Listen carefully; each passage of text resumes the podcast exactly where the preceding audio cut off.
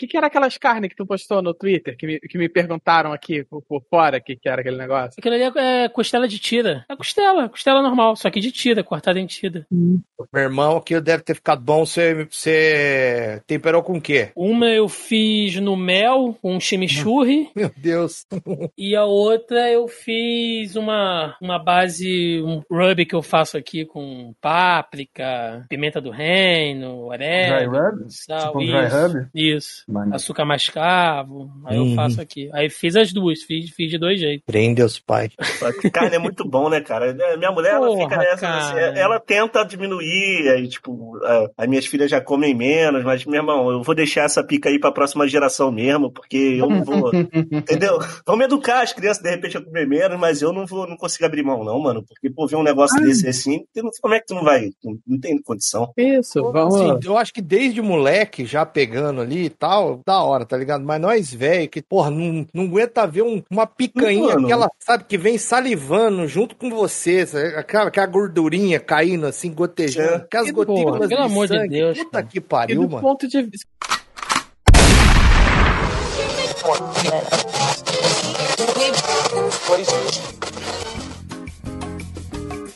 Você está ouvindo Zoneando, seu podcast de cultura pop, nerd e afins.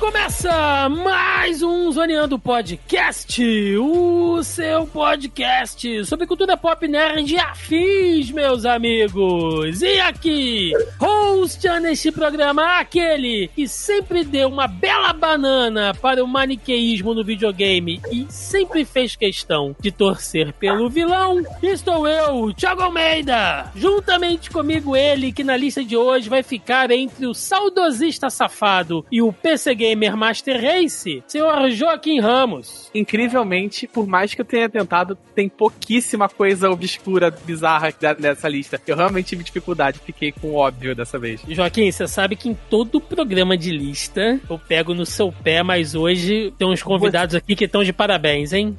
Vocês sempre, Pariu. vocês sempre mordem a língua quando eu falo de filme. Eu Não. pego os filmes louco e vocês depois vão ver, pô, o filme era bom mesmo, foi mal e zoado. Tem uma galera aqui hoje que só misericórdia. Mas vamos lá! Desbravando os redutos e fliperamas da Baixada, só pra chorar de raiva, perdendo fichas no The King of Fighter, senhor João Vinícius. Fala, Tiagão, obrigado pelo convite novamente. Cara, eu não coloquei na lista, que eu acho que não cabe, mas porque é sério o assunto, mas eu acho que os maiores vilões, assim, do videogame, do videogame em geral, são os jogadores de League of Legends. Todo mundo... eu achei que ia falar EA Games. Pode ser também. Mas todo jogador de League of Legends tá duelo é, ouro pra baixo. Provavelmente você é um safado, cara. Provavelmente você é um safado que você dificulta a minha vida todo dia, cara. E eu não, não coloquei na lista porque deixa- isso é um caso muito particular. Mas é isso aí. Eu não vou nem perguntar se você quer desabafar, cara. Depois, qualquer coisa que você quiser, a gente. Eu quero, cara, porque agora tem League of Legends pro celular, entendeu? E, cara, tá destruindo a minha vida isso, tá ligado? Porque eu saio da porra do computador e abro o celular, tá lá essa porra desse jogo de novo e eu não consigo sair disso. Eu tô precisando de ajuda, Thiago. Vai pro LOLzeiros Anônimos daqui a pouco. João. Os anônimos é bom, hein? Pois é. E do meu outro lado aqui, o homem mais produtivo da internet mineira, que agora terá de abandonar sua horta hidropônica do quintal de casa, senhor Cado Lopes. Fala galera, tudo beleza? Tiagão, obrigado pelo convite aí, meu nobre. Indo pra Minas Gerais novamente, agora trabalhar como radialista. Olha só que coisa da hora, né? Agora, Ah. com relação à lista dos vilões, mano, eu acho que o que você falou no começo aqui do podcast foi endereçado à minha pessoa. Eu, não- eu não vou comprometer ninguém ainda, mas saiba que todo podcaster é um radialista frustrado, Cadu. Então, Ah, Parabéns. Eu acho que É, é o, é o- vamos dizer, o mercado tem pra todos os gostos, né? Então, no caso, o, o rádio ele tem que virar podcast ou podcast, por que não? Se tornar um rádio também, eu acho que tá pra todo mundo. 2021 é o ano do podcast. É. Dessa vez vai. Dessa vez agora na vai. rádio. Dessa vez vai. E pra fechar a mesa de hoje, que tá cheia, retornando mais uma vez esse programa como se já não tivesse putinha da Nintendo suficiente por aqui, Marcelo Delgado. Pessoal, tudo bem? Como é que vocês estão? Eu vou discordar aqui do meu querido consagrado João, que o maior vilão dos videogames, na verdade, são os bugs. Olha, também é complicado. Não são os LOLzeiros. Os LOLzeiros vêm logo em seguida, assim. né? Isso, isso. Vocês Tipo, estão bem ali. Bem É, bem, tipo, quase, quase passa, mas na verdade os bugs são os piores. É que o Louzeiro é o bug da vida real, né? E se reproduz essa porra, né, cara? Não Tinha é, cara? mano. Tá? Pois Vou, é. vou mudar minha opinião, acho que são os LOLzeiros mesmo. Pois é, meus amigos, estamos aqui reunidos esta semana para um daqueles programas de listas que nós fazemos aqui e para falar de games, mais especificamente, hoje vamos definir, hoje será a lista definitiva dos maiores ou piores, né, dependendo do ponto de vista, porém os mais icônicos vilões da história dos videogames, né? A partir de hoje essa lista ficará aí, não tem IGN, não tem Kotaku, não tem pra ninguém, meu irmão. A nossa lista aqui será a lista definitiva dos vilões mais consagrados de todos os tempos. É sobre isso que vamos falar no programa de hoje, portanto, sem mais delongas e vamos ao cast.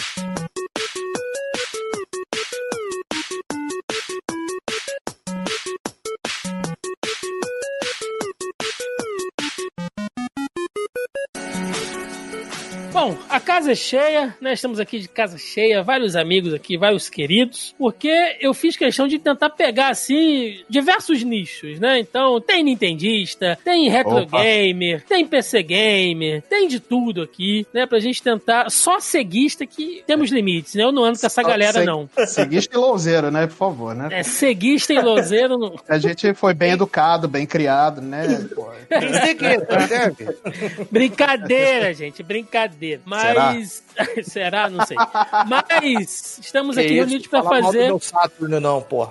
Estamos aqui reunidos para fazer, então, essa lista, né? Todos os nossos convidados mandaram aqui seus respectivos nomes, né? E de, de, de vilões e tal. Nós fizemos um ranking que vai até aqui, olha, temos aqui 18 colocações baseados no que vocês mandaram. É lógico que algumas colocações aqui temos uma, duas, até cinco jogos, né? Dentro de uma mesma posição. Eu não vou excluir aqui, né? Somos democratas. É, não vou excluir aqui a opção de ninguém. Até porque boa parte do nosso papel aqui é ridicularizar a escolha do coleguinha. Portanto, a gente vai começar aqui pelo 18º lugar. Temos aqui dois jogos um que entrou na lista do Cadu e um que entrou na lista do Marcelo. Caraca, Temos foi eu. temos o Orochi, do The King of Fighter 97, e o Masayoshi Shido, que eu não faço ideia de onde seja. É do Persona, do jogo Persona 5. Ah, olha aí, Persona. Um, Cara, um bom eu vou te- safado. Por que, que eu esqueci, né?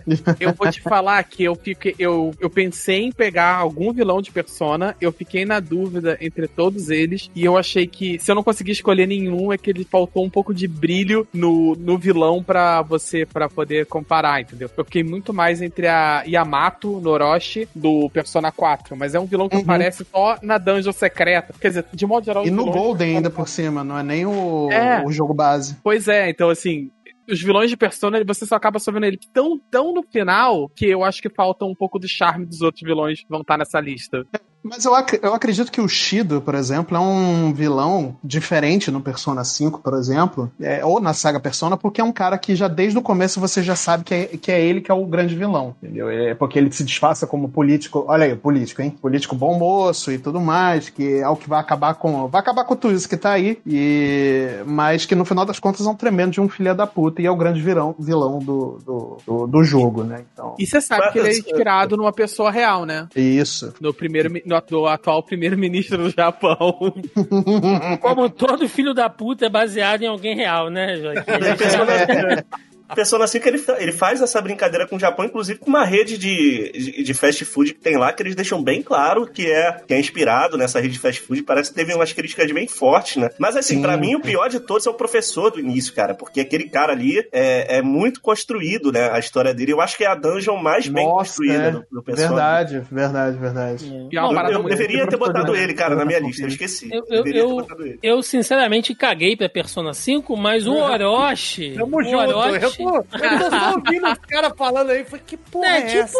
persona? liga, cara, pra Persona. Persona. Mas agora, The King of Fighter 97, puta jogaço. E o Orochi, eu vou dizer, é um bom vilão, cara. Apesar que hoje eu acho ele assim, o visual dele acho meio brega. É, ele é muito Ah, simplório, né? O visual dele Final é o cara anos sem 90, camisa vai. com a tatuagem. Mas Porra, toda aquela, aquela, aquela mitologia em torno do, do Orochi, o sangue do Orochi, né? Os, os guardiões, as sete cabeças do Orochi e tal. Isso é, é um, é um lore muito, muito legal pra um, pra um jogo de luta. É, e casou Não, e- no Tekken Fighters, né, cara? Porque o Tekken of Fighters, e- assim, começou como um, um jogo de crossover com Fatal Fury, Art of Fight, é, Ikari Warriors e etc e tal, e de repente, pera, vamos fazer uma história. Aí de repente você tem história do grupo X, do grupo Y, e tudo se encaixa com aquele universo de Yori, Kyo Kusanagi, Shizuru, e, cara, é um negócio muito da hora que dava pra eles ter feito um anime, assim, é, sem sombra de dúvidas, ia ser um dos Não, eles tentaram, eles tentaram, eles tentaram. Fizeram uma animação que era mais um marketing do que um anime propriamente dito. Era uma coisa é. pra vender o jogo de 2003. Alguém me corrija se eu estiver errado. Mas eu, eu acho que era 2002, 2003 que esse anime saiu. Foram quatro episódios e é legal, um design, porra, do caralho. Mesmo eu achando o Ralph e o Clark muito bombadão, que já mostrava o que, que vinha pela frente. Quem joga The King of Fighters sabe o que eu tô falando. É aquela Mas- mudança de sprite bizarra, né, cara? Nossa, pelo amor de Cristo. Mas era. Minotauro, era- né? É, o Clark e era um, Minotauro. o Clark Minotauro e o Ralph Bombadão. Brrr! Era muito sinistro. saiu o monstro da jaula. E saiu mesmo, foi uma bosta. Foi muito foda, cara. Foi é, só o golpe que eu lembro. Eu não sei se é isso mesmo. É Arlene Cleo. Aquilo lá era o capeta, filho.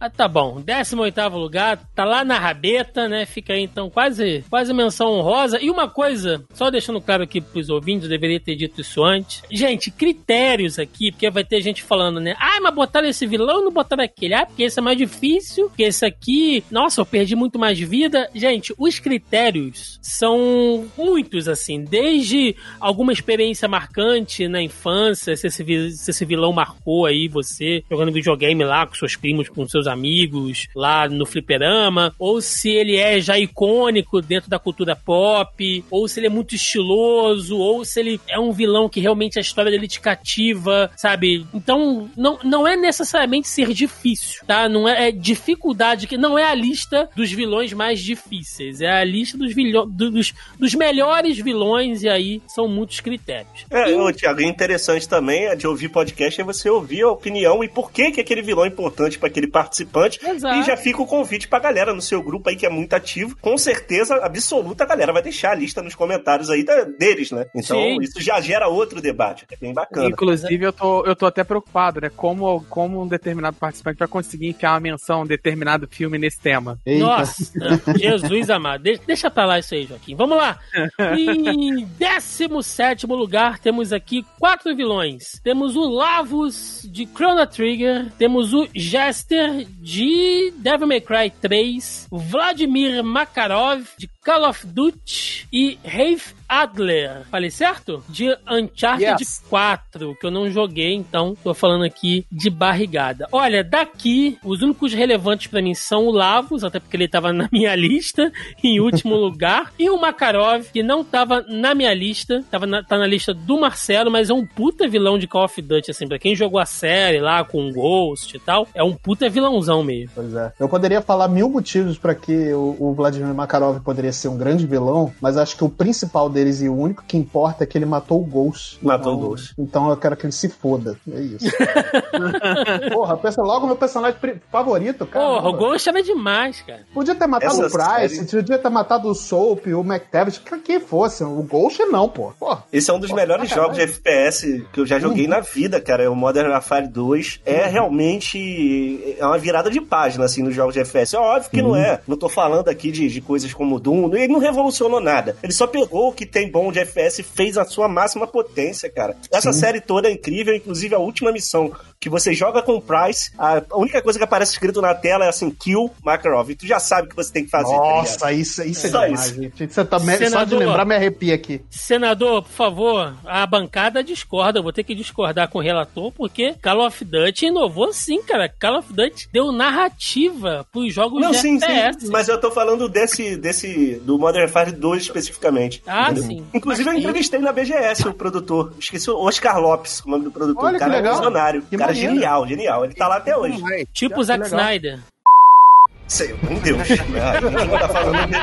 Então, por favor, só. respeite o Zack Snyder, você fale disso. Ai, Deus aqui, calma.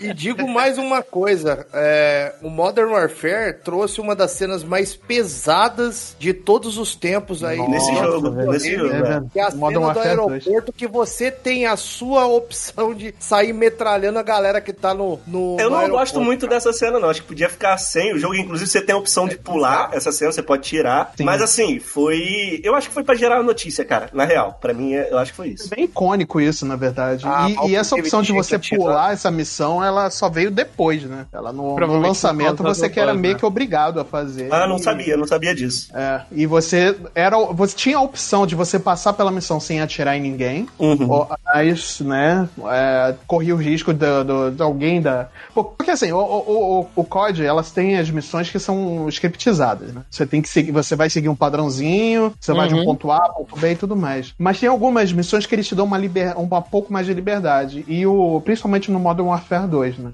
Essa é uma e a fase do Rio de Janeiro também é outra, né? Que você não tem um, um lugar determinado que você pode você pode explorar, é um pouco mais explorável o mapa da, da favela. Então, é, é, é o Modern Warfare 2 é realmente da série foi o melhor jogo e pouco mais revolucionário, assim. Precisamos fazer um podcast de Call of Duty aí, qualquer Pô, dia. legal. Agora, Joaquim, numa franquia Devil May Cry, que tem um personagem tipo Virgil e tal, você pega Jester. Porque vai. Tá, eu, eu pensei. O Devil May Cry 3 é o meu favorito. Eu pensei no Virgil, mas o Virgil não é o vilão do jogo. Ele não é um vilão da série Devil May Cry, de modo geral. Ele é um anti-herói, ele é um antagonista pro Dante, mas eu dificilmente consigo ver o Virgil como um vilão.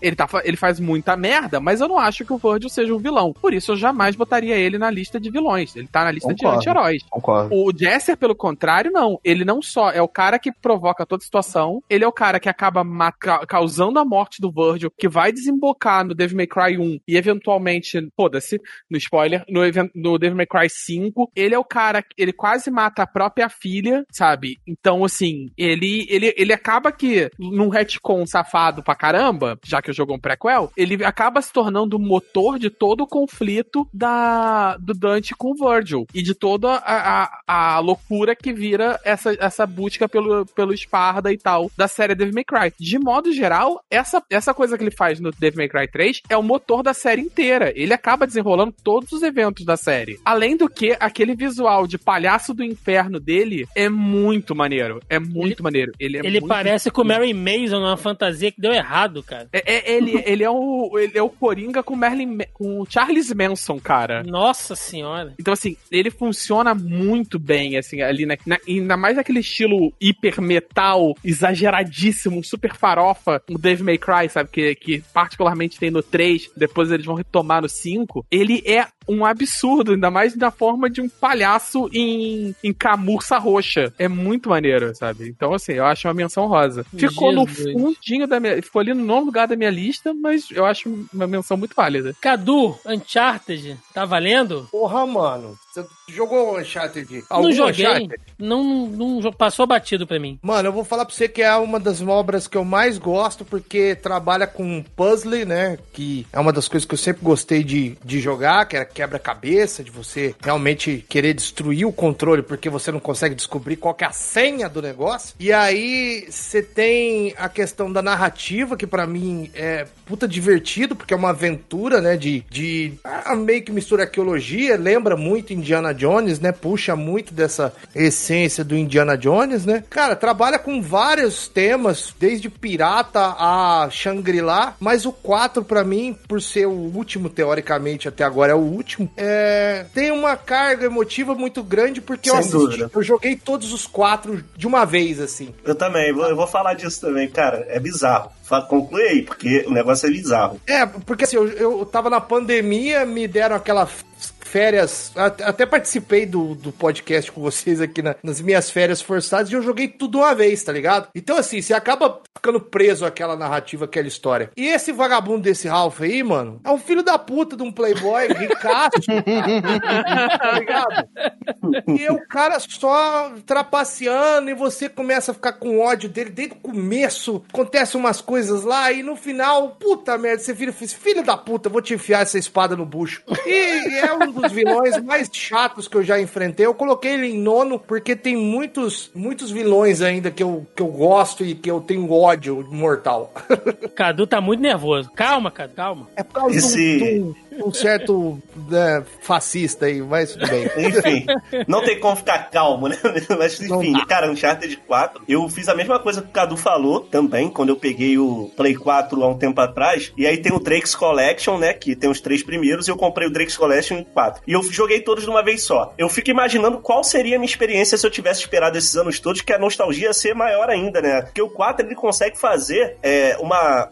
É é como se fosse uma releitura. Ele é uma coisa nova, é um jogo completamente novo, com sistemas novos e etc. Só que ele resgata vários sentimentos de nostalgia dos jogos anteriores, que se você precisa ter jogado os anteriores pra perceber o que ele tá fazendo ali, tá ligado? Se você jogar só o 4, é um jogo incrível. Mas se você tiver jogado os anteriores, cara, aí eleva, é outro patamar, tá ligado? E, cara, vale muito a pena jogar Uncharted. Eu lembro que ele não ganhou o jogo do ano, Overwatch ganhou. Eu adoro Overwatch, mas eu lembro que na, na, na época eu não tinha nem jogado, eu só tinha visto os trailers. Eu falei, cara, provavelmente Uncharted merecia. Então, assim, cara, Thiago, não jogou, tiver um tempinho, cara, joga, vale a pena e é jogo que tu consegue zerar rápido, não é aquele só jogos de 100 horas, não, tá ligado? Você, você zera os três primeiros aí e o, e o quatro aí, de repente, em uns 15 dias. Ah, é bom. Aí sim. Aí já me, já me deu uma vantagem. Ah, e o Lavos, né, Joaquim, que entrou na nossa lista aqui, que apesar dele não ser um vilão tão icônico, o desafio dele, o impacto, ele, ele é mais um fenômeno da, da natureza do que efetivamente um vilão dentro de Chrono Trigger, né? Ele acaba ficando em décimo. Ele ficou em décimo lugar na minha lista justamente por causa disso. Eu acho que ele perde pros outros vilões da, do restante da lista porque falta agência nele. Ele não é um. Ele é o vilão, ele é. A motivação dele é puramente maligna e tudo mais. Só que, tipo, ele não tem agência nenhuma sobre o que de fato ele faz ali. Ele é uma força cósmica, espacial, etc., que vem ali pra acabar com a porra toda, mas ele não, ele não tem intenção. Ele só é. Então, assim, eu acho que os outros vilões da lista acabam, por mais que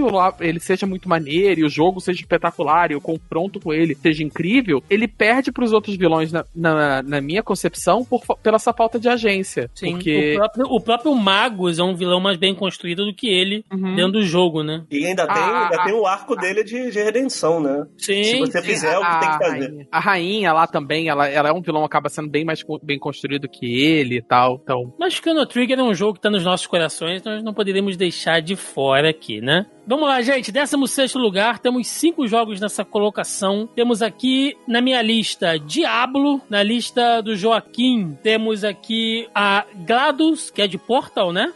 Ah, temos o temos o Rugal na lista do João. Temos Caçada Selvagem na lista do Cadu. E Revolver Ocelot na lista do Marcelo. Eu vou começar falando da lista do Marcelo, que Revolver Ocelot, apesar de não ser o meu vilão assim mais fodão, eu acho a boss, né? Lá do, do Metal Gear Solid 3, acho Sim. muito mais foda, assim, mas o Revolver Ocelot tem um estilo, meu irmão. É muito É. estiloso. Puta Revolver que. Ocelot, Revolver É. Ocelot, Revolver Ocelot.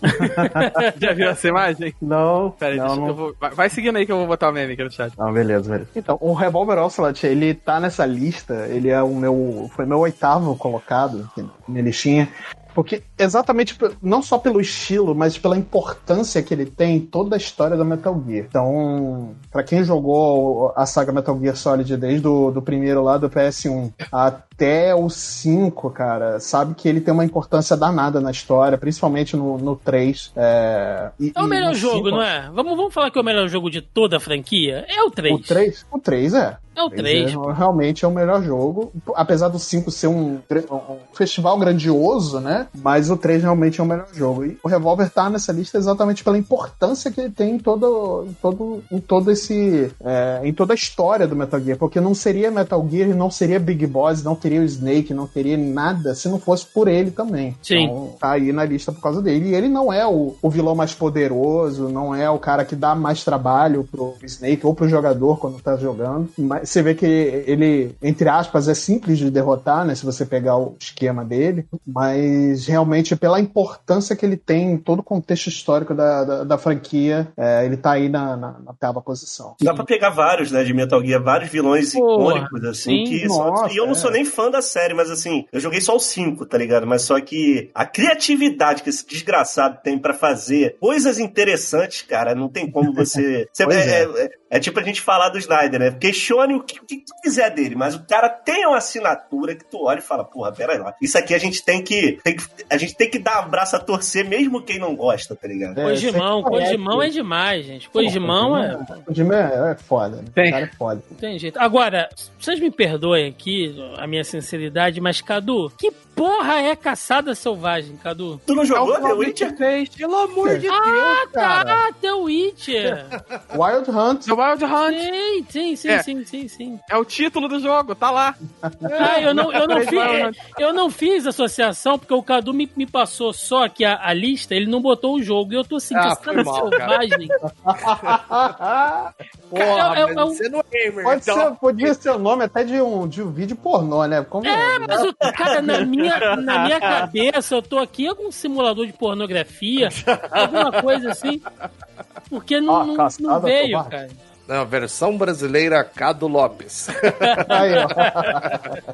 Não, cara, Caçada Selvagem, eu assim, o, o The Witcher 3 é o meu jogo predileto, assim, é disparado pra mim, um dos jogos mais divertidos que eu já joguei, e olha que eu não sou um cara que fica é, mastigando muito em jogo, eu gosto de, sabe, vencer e vazar e ir pra outro game, mas esse daí eu ficava lá com o meu cavalo carpeado, rodando pelas Dando terras bugando, bugando, né? Carpeado adorava bugar. É. Exatamente. Ah, ele buga de um jeito tão diferente. E a caçada selvagem, o Wild Hunt, é, é um dos. É um grupo de. Eu não sei. Eles são espectros, eles, né? São espectros, cara. Eles trazem a morte. É uma forma de. de uma outro. É um outro tipo de violência dentro desse universo de violência e loucura que é o, o, o The Witcher, cara. Você sabe quem, quem que eles me lembram, Cadu? Os Nazgûl. Tem uma Sim, pegada sim, meio falar isso, falar isso. verdade. Lembra parece bastante. os Nazgûl, é verdade. E é muito louco a forma com que eles perseguem a Siri, a busca por ela. E agora a gente. Eu lembrei de caçada, né? Da caçada, porque agora a gente vai ter, foi confirmado, que a gente vai ter na segunda temporada de The Witcher. Eu acho muito prematuro, porque tem muito livro ainda que dá pra mostrar outras coisas, né? Outras histórias de The Witcher, mas tá aí uns vilões, filhas da puta, que valem a pena colocar nessa lista. Vai ter na série. Cara, eu acho meio triste também. Mas enfim, nem é um assunto. eu- eu- rapidinho, é que eu que queria não que essa é o série. Witcher, é vilão É, filho da que puta, isso. né? Mas tudo bem. É. Agora, agora já, cara, podia. Olha, eu, eu queria tanto que essa série do The Witcher fosse tipo uma série daqueles do caso da semana, tá ligado? Só pra gente Ah, ficar não. vendo aquele homem. Não, só pra gente ver Porra. aquele homem maravilhoso resolvendo as coisas, cara. The Witcher na, na, Podia ter, na- podia ter uma, podia na ter uma série dele só consertando o computador, né? Pô, É Isso, cara. Só tira a camisa aí, tá ligado? Com aquela regata Ó. azul dele, né? Aquela única regata azul que ele tem. A gente vai, a gente vai ver também. o, o The Witcher lá na, lá na CW, né? Igual era Arrow lá, que ele ficava fazendo aquele exercício naquela barra lá. Isso. Vai ser, o, vai ser o Cavil desmontando o gabinete, né? Todo mundo vendo. Mas, Não, assim, tá certo. do ponto de vista de jogo, não vou nem falar, não vou entrar no, no livro e tal, mas e- o Wild Hunter, eu não. Ele não.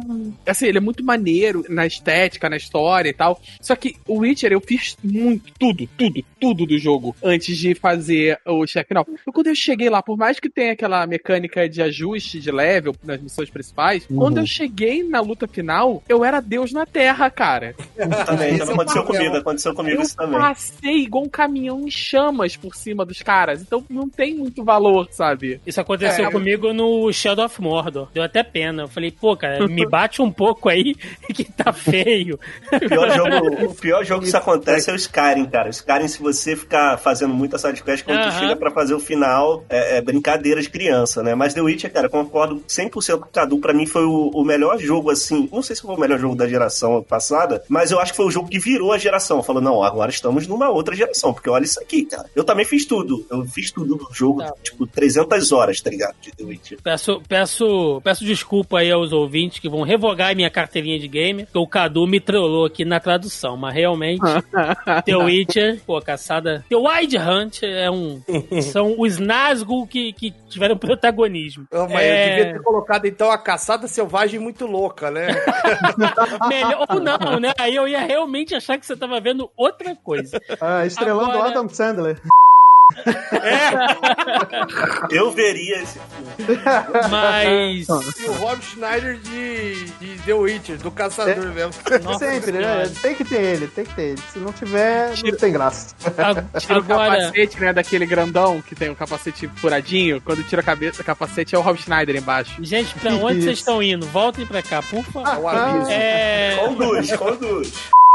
João, Rugal, Rugalzão tirando ficha ali na 95 de. Você já falou tudo. Você já falou tudo. Acho que eu não preciso nem perder muito tempo pra explicar por que que esse demônio desgraçado tá aí, né? Até porque, assim, depois você pega. você- Eu já contei aqui no, no História de Fliperama, tinha, tinha a gente tinha o nosso guru The King of Fighters, que era o cara chamado Cachaça, que ele organizou o campeonato de rasgar a camisa. O Cadu tava ouvindo nesse dia e o Thiago deve lembrar. Se você não escutou esse podcast, é a História de Ah, é Fliperama 2. sensacional, sensacional. Aliás, um É, dia memorável. Foi memorável. Aquilo ali foi incrível. Então, a gente tinha nosso guru, então ele, ele conseguia vencer com certa facilidade. Mas pra gente que era mais novo, era assim, é, é- é como se fosse realmente um cara te tomando dinheiro. Era isso que o Rugal fazia com, com a gente. Então, ele tá aí por isso, é pelo, pelo nível de dificuldade. Depois, aí você até consegue pegar os macetes e vencer ele, mas até isso acontecer, foi muito dinheiro perdido ali. Por isso que ele tá na lista. E porque ele é intimidador também, né, cara? Você olha e você fala, cara, esse cara tem uma postura de que, porra, ele vai te arregaçar na porrada, tá ligado? E aquele tapa-olho? Nossa,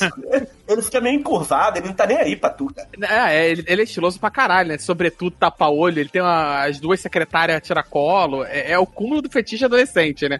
É, Dito meu. isso, o, o Rugal, ele é escroto num nível inacreditável, como o jogo, né? Uhum. Porque é um boneco muito quebrado. Se você vem por baixo, ele tem golpe embaixo. Se você pulou, fudeu, você morreu. É isso. Ele bate de longe, bate de perto, tem agarrão. Se pular, morreu. Joaquim, tem um, tem um ditado muito sábio que diz: Quanto o Rugal pulou, fudeu, genocide cutter. Vocês já viram aquele print, aquele print de Já um era. fliperama, um fliperama assim, aí tá uma placa escrita assim, não, não vale escolher Rugal, tá ligado? É, E depois é, ele virou genocide, personagem. é genocide cutter toda hora, assim, cara. Um, é o melhor golpe, cara. Antiaéreo que pega em tudo. Pega que você tá deitado no chão, o golpe antiaéreo te pega, assim. É. É, Absurdo. levantou um pé do chão e tomou antiaéreo. É, você não precisa nem pular. Tirou um dos pés do chão, já o antiaéreo já pega. Porra, aí é foda. Agora, Joaquim meteu aqui um caô de que não ia botar tênis verde, né? E me bota um vilão de jogo de puzzle, cara. Ah, mas peraí, eu vou defender, Peraí. posso defender? Ah, ah, Olha aí, ó, agora vai dar. Posso defender. Eu, é, é Pela um, primeira vez eu não vou precisar me defender aqui, por alguém, por favor. Eu vou, eu vou só rapidinho, eu vou falar bem rapidinho. O, o Cadu tinha falado que gosta de jogo de puzzle. É, Portal 1 e 2 é um jogo de puzzle definitivo. Eu, eu coloco os dois juntos porque o primeiro é como se fosse um teste de ali da, que a Valve fez, né, de engine e o caralho. Mas aquilo ali, cara, o que eles fizeram em relação a puzzle e texto, texto, quando a gente fala texto, a gente tá falando da Ledos, cara, é, é um negócio que o videogame tem que parar pra estudar o que foi feito ali, cara. Realmente é impressionante o nível do texto dela e o jogo tem um nível de puzzle muito satisfatório, muito bem feito. É um negócio absurdo, cara. Vale a pena, Cadu, pega pra jogar. Você gosta de puzzle, cara, pega pra jogar e você vai se deliciar com o texto dessa vilã, cara. É, um, é realmente uma das melhores vilãs do videogame.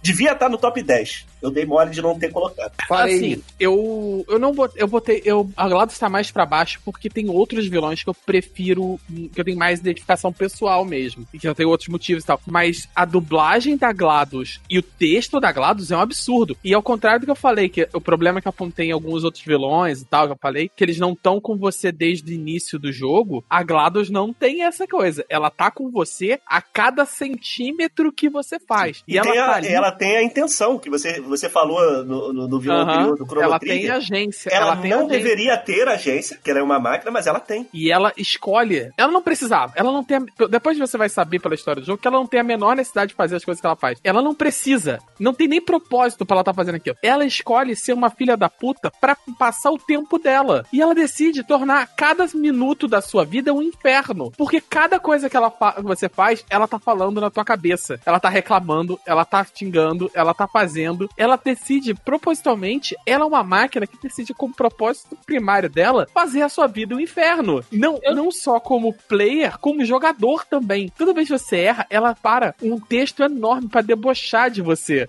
Na minha lista ficou o Diablo, porque, cara, como eu gosto dos jogos, mas mais do que os jogos especificamente, eu gosto do lore, eu gosto, sabe, desse mundo criado pela Blizzard. Eu gosto dos livros, eu tenho o livro de Caim aqui, ah, enfim, tem outros livros de romance baseado em Diablo. Eu gosto muito, Diablo 2 e 3, pô, acho que todos, né? Não vou tirar um dessa também, não. Mas o 2 e o 3 acho que foram os que eu mais joguei, assim, o 3 eu joguei bastante com todos os personagens. Fiz DLC, fiz tudo. ah, Eu gosto de Diablo demais, assim. Acho riquíssimo. E é um jogo onde a história gira em torno do vilão. O mal, os, os lords sombrios, a maldição dele, tentando tomar a terra e tudo mais. Porque os heróis são rotatórios, cara. Cada jogo tem um, entendeu? E, e às vezes você não tem nenhum nome, entendeu? É o mago, o paladino, a maga, a druida, tipo, sabe? O bárbaro. Você leva pela classe, porque realmente não importa, né? O que importa é o vilão ali, a história que gira em torno dele. Então eu, eu, eu acho, é, por tudo que foi construído, pelo background, enfim, eu acho que Diablo é um, é um puta vilãozão, assim. E antes da gente continuar, só fazendo aqui dois jabás, né? Já que nós citamos aí, ó. Quem quiser ouvir a nossa opinião sobre The Witcher, nós gravamos o Zoneando Podcast 198, falando sobre os livros, os jogos e a série da Netflix e também o Zoneando Podcast 220 Histórias de Fliperama 2 com várias histórias bizarras, né? inclusive essa do cara que rasgava a camisa da rinha de moleque sem camisa que o João patrocinava lá quando ele era criança. A coisa não, a- a- as mães adoravam, né? Imagina. Escutem, Vamos lá. cara, perdi. Vamos lá, gente. 15 colocação. Temos aqui, olha, quatro vilões. Vaz, de Far Cry 3. Temos aqui o Flowey, que tá na lista do Joaquim, que é de onde, Joaquim? É. Peraí. Undertale, né? Undertale. Temos Midir, de Dark Souls 3, na lista do João. E Montanha Celeste, na lista do Marcelo. Marcelo, Ah, começa você aí. Tirou muita onda o Marcelo, cara. Um excelente vilão. Pois é, é, é, obrigado aí pelo elogio. Montanha Celeste é sim um grande vilão, e inclusive é o vilão que dá o nome ao jogo Celeste, né? É, você joga com o Madeline nesse jogo e você tem que. O seu objetivo, o único objetivo é sub- escalar o, a Montanha Celeste e chegar no topo, né? Só que a montanha, ela se torna o grande personagem do jogo por, pela dificuldade que você encontra e que você enfrenta para poder subir. Não é só uma escalada, não é só um- uma coisa, entre aspas, simples, né? Porque subir montanha nunca é simples, né? Exige um preparo e tudo mais. Mas o, o caso da montanha realmente se torna o, o grande vilão por conta de tudo que acontece no jogo, pela, é, por todas as provações que a Madeline passa, é, por trazer para é, fora esse lado negativo dela e esse lado negativo dela tentar combater ela né, de, uma certa forma. Então, toda, toda essa aprovação que, que se, se faz, né? Por isso que se torna a grande vilã do jogo. Né? E o jogo é espetacular, né? Um jogo de, de, plataforma muito espetacular, é lindo demais, a história é sensacional. Eu já zerei acho que umas, sei lá, 5, 6 vezes esse jogo. Então eu joguei em tudo quanto é plataforma possível de jogar. Eu adoro Celeste e a montanha realmente é o, é o grande vilão. Marcelo tá em outro patamar, né? Ele foi numa parada meio Tolkien, né? Porque a Terra-média é viva e é um personagem que tá junto com. tá vendo? Deu uma, deu uma tolqueada aí agora. O Marcelo foi, foi profundo. Vocês querem que eu conte uma, uma piada de cu e bunda? Eu posso fazer. Não, tem... não, não, não, pode ficar aí mesmo, tá tudo bem. E João ficou lá chorando sangue em Dark Souls 3, né? Medir. Cara, medir é o seguinte. Dark Souls 3 é conhecido. Dark Souls em geral, né? Toda, todos os jogos da, é, da, Blood, da, da, da From Software, de Bloodborne, de uhum. Souls, etc. Aliás, excelente escolha, hein? Excelente escolha. Você tá ligado no Miti? Tô, tô ligado, pô, adoro Dark Souls, cara. Então, é, Dark Souls 3 foi meu primeiro Dark Souls, e o seu primeiro Dark Souls hum. é sempre o Dark Souls mais complicado. Eu enfrentei ah. o Miti, ainda teve um agravante, que depois que eu zerei o Dark Souls 3, eu comecei o New Game Plus, e o, Dark, e o Midir, ele é da DLC. Então, tipo assim, você começar a DLC do New Game Plus, a DLC, DLC já é mais difícil, os chefes de DLC são mais difíceis, porque eles levam em consideração que o personagem tá upado, né? Só que tá upado em Dark Souls não, é. não faz tanta diferença. É, alguma esteticamente faz, você tem armaduras mais interessantes. Então eu enfrentei esse chefe mais difícil do que eu deveria. E eu tinha uma bobagem na época de achar que eu tinha que vencer tudo sozinho, sabe? Esse negócio, ah, venci todos os chefes sem usar nenhum NPC e, e sem usar, sem chamar ninguém pra jogar. Depois que eu fui jogar novamente. Você entrou no canto da sereia é. da comunidade Dark Souls, né? Tá, não, isso, cair tem que odiar a própria vida. Não tem que ser divertido jogar, tá ligado? Tem que ser divertido. Não, e aí, tipo, depois. Que... Isso, aí depois tem eu. Tem que parecer jogo... imposto de renda. Errado. E tem desculpa, zero tudo sozinho. E é legal, assim, quando você vence um desafio realmente muito difícil e você fala, é, pô, fiz isso sozinho. Essa sensação de conquista jogar. realmente é muito boa. É muito né? boa, né? E eu acho que só os jogos da FromSoft conseguem Depois trazer de isso morrer pra mim. 100 vezes. Ah, é. e aí você vence e, e, e, é muito legal. E aí, tipo assim, por que, que ele tá na minha lista? Porque é um dos bosses mais difíceis de, de uma série de jogos que as pessoas consideram muito difíceis. Só pra uhum. finalizar esse negócio do que, que eu decidi zerar tudo sozinho, eu quero falar pra galera que vai jogar Dark Souls, cara. Agora eu tô jogando até em live, brincando. É muito mais legal jogar com a galera e chamando NPC. Esquece esse negócio. Joga. É um recurso do jogo, cara. Tu não tá roubando, porque na, na comunidade Dark Souls tem muito isso, né? Não, você tem que honrar, você tem que ir lá e. É um recurso é do jogo. Cara, vai jogar o jogo, pô. Eu, Se diverte, tá ligado? Não, não, faz o que eu fiz. Ah, Aí eu fui isso. matar o Medir sozinho no New Game Plus, tá ligado? E, cara, pra você matar esse boss, eu lembro que eu fiquei, tipo, quase uma. É uma luta de quase 20 minutos, porque você tem que aprender uhum. uma dança pra você conseguir vencer dele. É, é assim, ele tem muita vida e quase todos os golpes dele, se não te matar de primeira, você vai ficar muito fudido. Então você tem é. que aprender uma dança ali. Sabe, é, é, me lembra até, é, tipo, lembra no, no Evangelho quando eles tiveram que aprender uma dança para poder matar? Ele e a Asuka tiveram sim. que aprender uma dança. É tipo sim, aquilo ali, você, tem que, você não pode errar, sabe? A vez que você consegue matar ele, você fala, cara, eu fiquei 20 minutos aqui sem errar. E ele tá na minha lista por isso. É um dos bosses mais difíceis de uma, de uma série que é considerada por todo mundo uma das séries mais difíceis aí de videogame. Só que,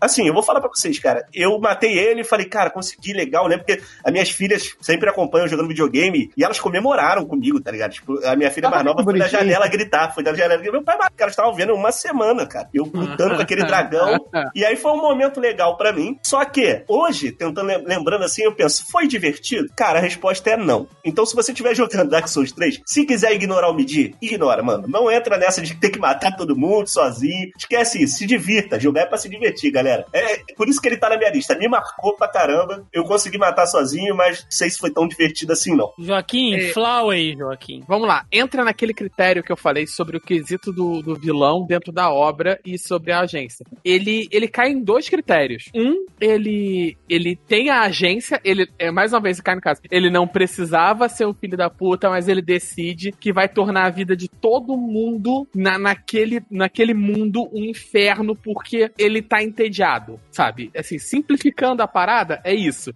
E ele é filho da puta ao extremo da parada. E tem outra, outro detalhe de modo geral, é, todos os personagens de, de Undertale, sabe, tem aquela questão do pacifismo, blá blá blá, e de você realmente poder zerar o jogo sem matar ninguém, fazendo e tal, e é o poder do amor e da amizade. E, e é um jogo de RPG que você realmente consegue não derrotar ninguém, ah, não, não cai naquele discurso paradoxal, sabe? De o poder do amor vai salvar, mas deixa eu matar você primeiro. Exceto esse personagem. Todo mundo tem uma história complexa que justifica os atos ali e você consegue redimir. Menos a Flower. Ele é um girassolzinho que decide matar todo mundo e tornar todo.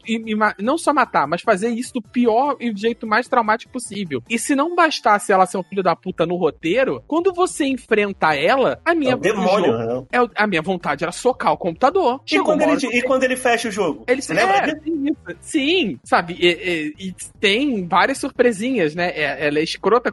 Tem várias horas que ela se dirige diretamente a você como jogador sendo escrota, sabe? Você perde, volta e não sei o que. Ele, ah, vai continuar tentando, pra que, que você tá fazendo isso? Eu, eu digo que, olha, foi uma luta tão escrota que eu cogitei desinstalar o jogo algumas vezes. Eu dei Alt F4, saí, o, o, botão esquerdo desinstalar, levantei, fui, bebi uma água, voltei, abri, tentei, pensei em desinstalar de novo, então assim. Quando ele fechou é, o jogo, é, eu fiquei bolado. Eu, eu tenho muito medo de jumpscare, tá ligado? eu falei, porra, se ele fechou o jogo, cara, ele tá dentro do, ele, sei lá, né, tá ligado? Ele pode parecer que ele dá um susto assim você. Eu falei, porra, fiquei meio bolado. E fechando aqui o 15 lugar na minha lista, né? E do João Vaz, de Far Cry 3, que ele nem é o vilão do jogo, né? Depois entra o Volker lá, o Reut Volker. Ninguém nem lembra desse cara. Que nego tá cagando pro Volker? O Vaz é o puta maluco, meu irmão. Te dá medo. É aquele cara que você pensa assim, eu vou correr. Que se esse cara pega. Me, me, me, se esse cara me pegar, é, é jogos mortais, cara. É, porque, Entendeu? tipo assim, tu já não pensa assim, ele não vai só me matar. Eu não sei o que, que ele vai fazer. Você lembra, Thiago, do, da promoção desse jogo? Eles fizeram uma campanha de marketing muito grande em cima desse jogo. E o Vaz, ele é um ator que, inclusive, hoje tá no seriado Better Call Saul. Vocês, é, ele é, o,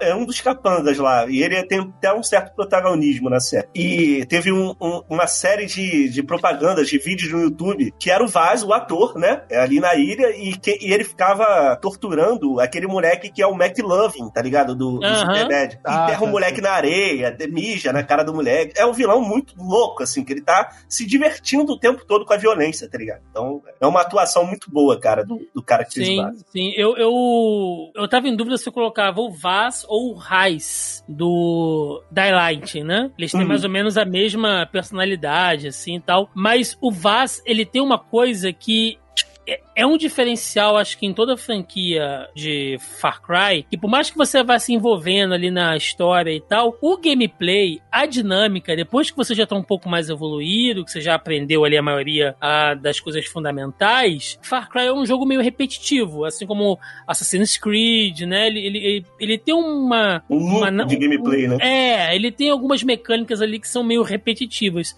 E o Vaz, ele faz com que você fique mais imersivo na, na história. Acho que de todos os, os vilões, ele tem uma pegada meio vilão, assim, de, do, do, do 007, sabe? Ele tem uma persona, ele tem personalidade, assim, é muito legal, uhum. cara, pra quem jogou. Toda vez que ele aparece, ele rouba a cena e ele tá na minha lista por causa do, do monólogo dele sobre é, a insanidade, a definição de insanidade, Sim. né? Você lembra desse? Eu, eu, uso essa frase, eu já conhecia essa frase antes de, de ver, mas de, depois daquilo, acho que ela cimentou no meu cérebro. Eu uso essa frase com uma frequência enorme. Eu já, Muita inclusive, gente, usei, né? eu já usei essa com paciente, repetindo o mesmo erro constantemente. Eu falei, você tá familiarizado com o conceito de insanidade? Pois é. tem que falar o que, que é agora, né? Que, tipo, é, é, tá, é a okay, mesma coisa. É, é, você vai ter, você saber falar melhor que eu, né? Pode, pode falar. É, você tá familiarizado com o conceito de insanidade? É fazer o mesmo ato repetidas vezes, esperando um resultado diferente. Ah, e ele fala isso num contexto de que ele tá tentando te matar várias vezes e não tá conseguindo. Então, tipo assim, ele já tá até meio puto, tá ligado?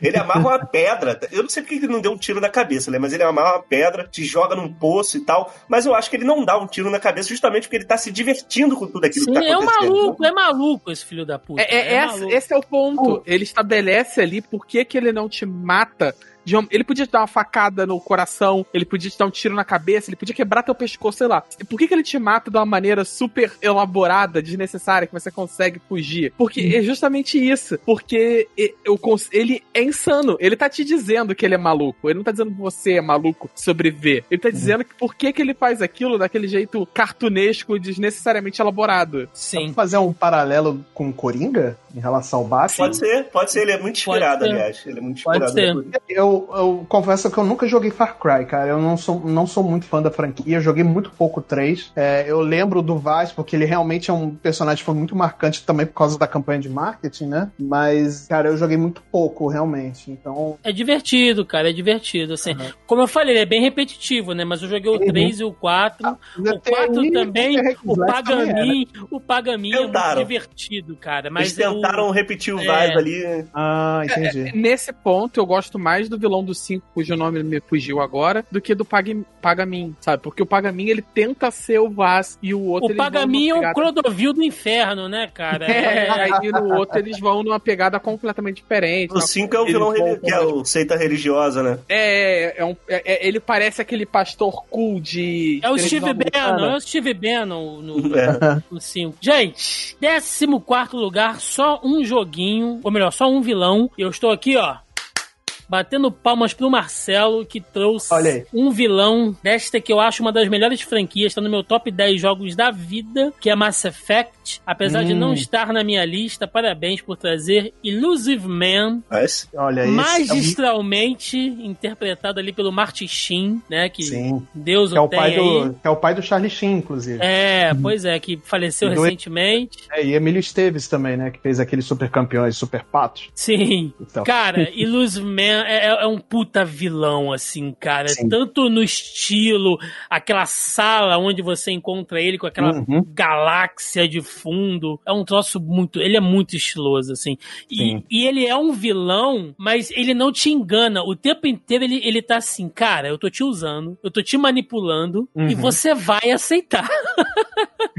Você É, vai dançar o jogo comigo, entendeu? Você vai seguir as minhas regras. É muito bom. É muito bom que você começa o Mass Effect 2, você já sabe que você tá errado, sabe? É, Mas você não exato. tem muito pra onde ir, né? É, É. aquele momento que você, é, assim, olha em volta, qual opção que você tem? Você vai, eu, eu vou te mandar ir no planeta tal e você vai fazer, tá? É, exatamente. É, fazer o quê, Só né? que na sua cabe na cabeça do personagem, ele coloca eu estou usando ele como os meus pro- fim de propósito do que ele me usar, entendeu? E no final das contas não é nada disso, né? Porque você vai dançar exatamente conforme a música do Illusive Man, né? E tudo, tudo, todo o plot de Mass Effect a partir do 2, né, principalmente, é, até o final do 3, seja contro por controvérsia ou não, é, tudo é, é, é- é é orquestrado por ele, tudo acontece por ele, por causa dele. Ele se, é- é- é- existe uma progressão de, de, de vilania, né? Se eu posso dizer assim, né? Botando é, palavrinha da semana. Mas é um processo, é um processo de progressão de vilania, porque no começo ele tem um. um- no, no começo do 2, ele tem um motivo para trazer o Shepard de volta. Você pode pensar ou não, daí é uma questão que totalmente discutível, né? Eu acho que existe é, milhões de, de, de- de horas aí de podcast que a gente pode usar para poder discutir isso, mas é, ele usa um motivo sim, é- é que parece simples, né? Do humanos primeiro e alienígenas depois. E isso a gente faz um paralelo real em reação, em relação ao mundo, né? Que a gente vive hoje, principalmente em questão de ah, é, nosso país em primeiro e o resto que se dane, enfim, né? aí você coloca país A, B ou C na, equação, enfim, não cabe a gente dizer. Ou cabe, enfim. Mas é. E, e- e toda essa questão do humanos primeiro e alienígenas é, que se danem é, é que leva essa motivação dele até o fim do, do eu quero salvar a humanidade, né? Você pode até. Na cabeça dele, ele realmente está fazendo um- o que ele está fazendo para salvar a humanidade, né? Que a humanidade evolua e se torne uma espécie dominante na galáxia, né? Porque no jogo, na franquia, os, os humanos eles são vistos como os mais fracos, como os mais é, É, desenvolvidos. Acabamos né? de chegar na brincadeira ali também, né?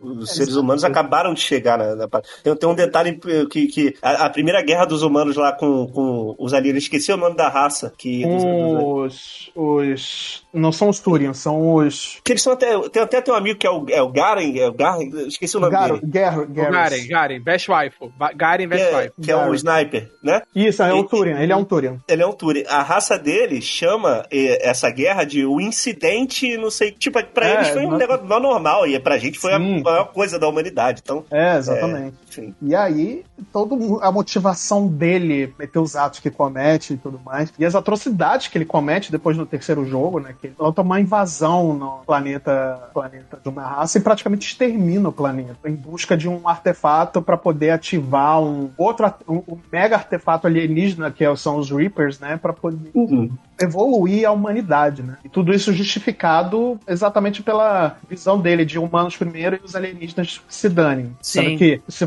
você parar pra pensar, o humano é um alienígena da visão do resto da galáxia, então. É, é um puta supremacista também ali, né, exato, né, cara? Ele é um, um, vilão muito, muito bem construído, assim. Precisamos falar de Mass Effect mais vezes nesse programa. Me como... chamem, cara. Mass Effect, na minha opinião, Porra. é a melhor obra de ficção científica, ponto. Nossa. Não, na minha, tipo assim, eu tô botando aí Star Wars, tô botando... Sim, que nem é sim, sim. Tô botando é, Star Trek. Pra mim, Mass Effect é a obra mais bem feita, assim, de ficção Mass Effect é incrível, é incrível, é incrível. É incrível demais. Eu adoro a franquia. Eu, assim, eu tô louco pra chegar. Acho que é junho que sai a Collection, a Shepard Collection hum. aí, né? Eu tô Ah, e uma boa data, hein? Uma boa data, o, o Tiagão, pra fazer. Se for fazer, me chama. Ah, e de repente, é, ó, então. tamo junto. Puta jogaça, história bem construída. Sim. É, tem umas ETzinhas pra você pegar. É uma beleza. É uma beleza. E fechadinho. E uns ETzinhos também, né? Você pode ser. É, pode. É, é, é um jogo, é um jogo democrático. Gente, 13 terceiro lugar, temos aqui dois jogos, um da lista do João e um da lista do Joaquim. Temos o Andrew Ryan e o Big Smoke. Ah. Bom, eu vou, eu vou partir na frente logo para falar. É, o Randy Ryan é o vilão do Bioshock. Assim, foi mal, o jogo já tem uma certa idade, o jogo era, sei lá, acho que do, PS, do Xbox, 360, do Xbox, é sabe? 360. É o primeiro Bioshock?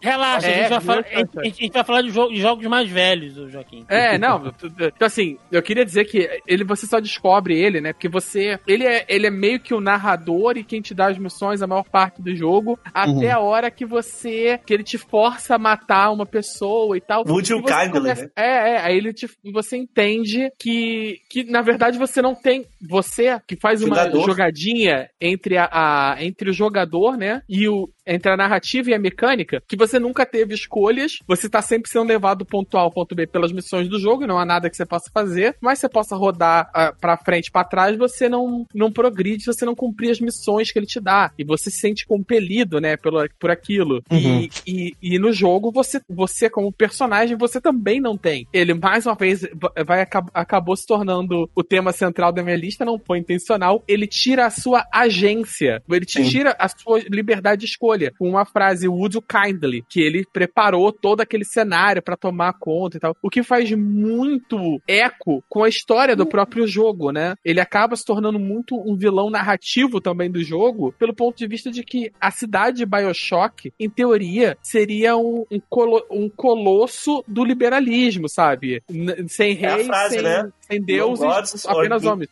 No gods, no kings, only men, sabe?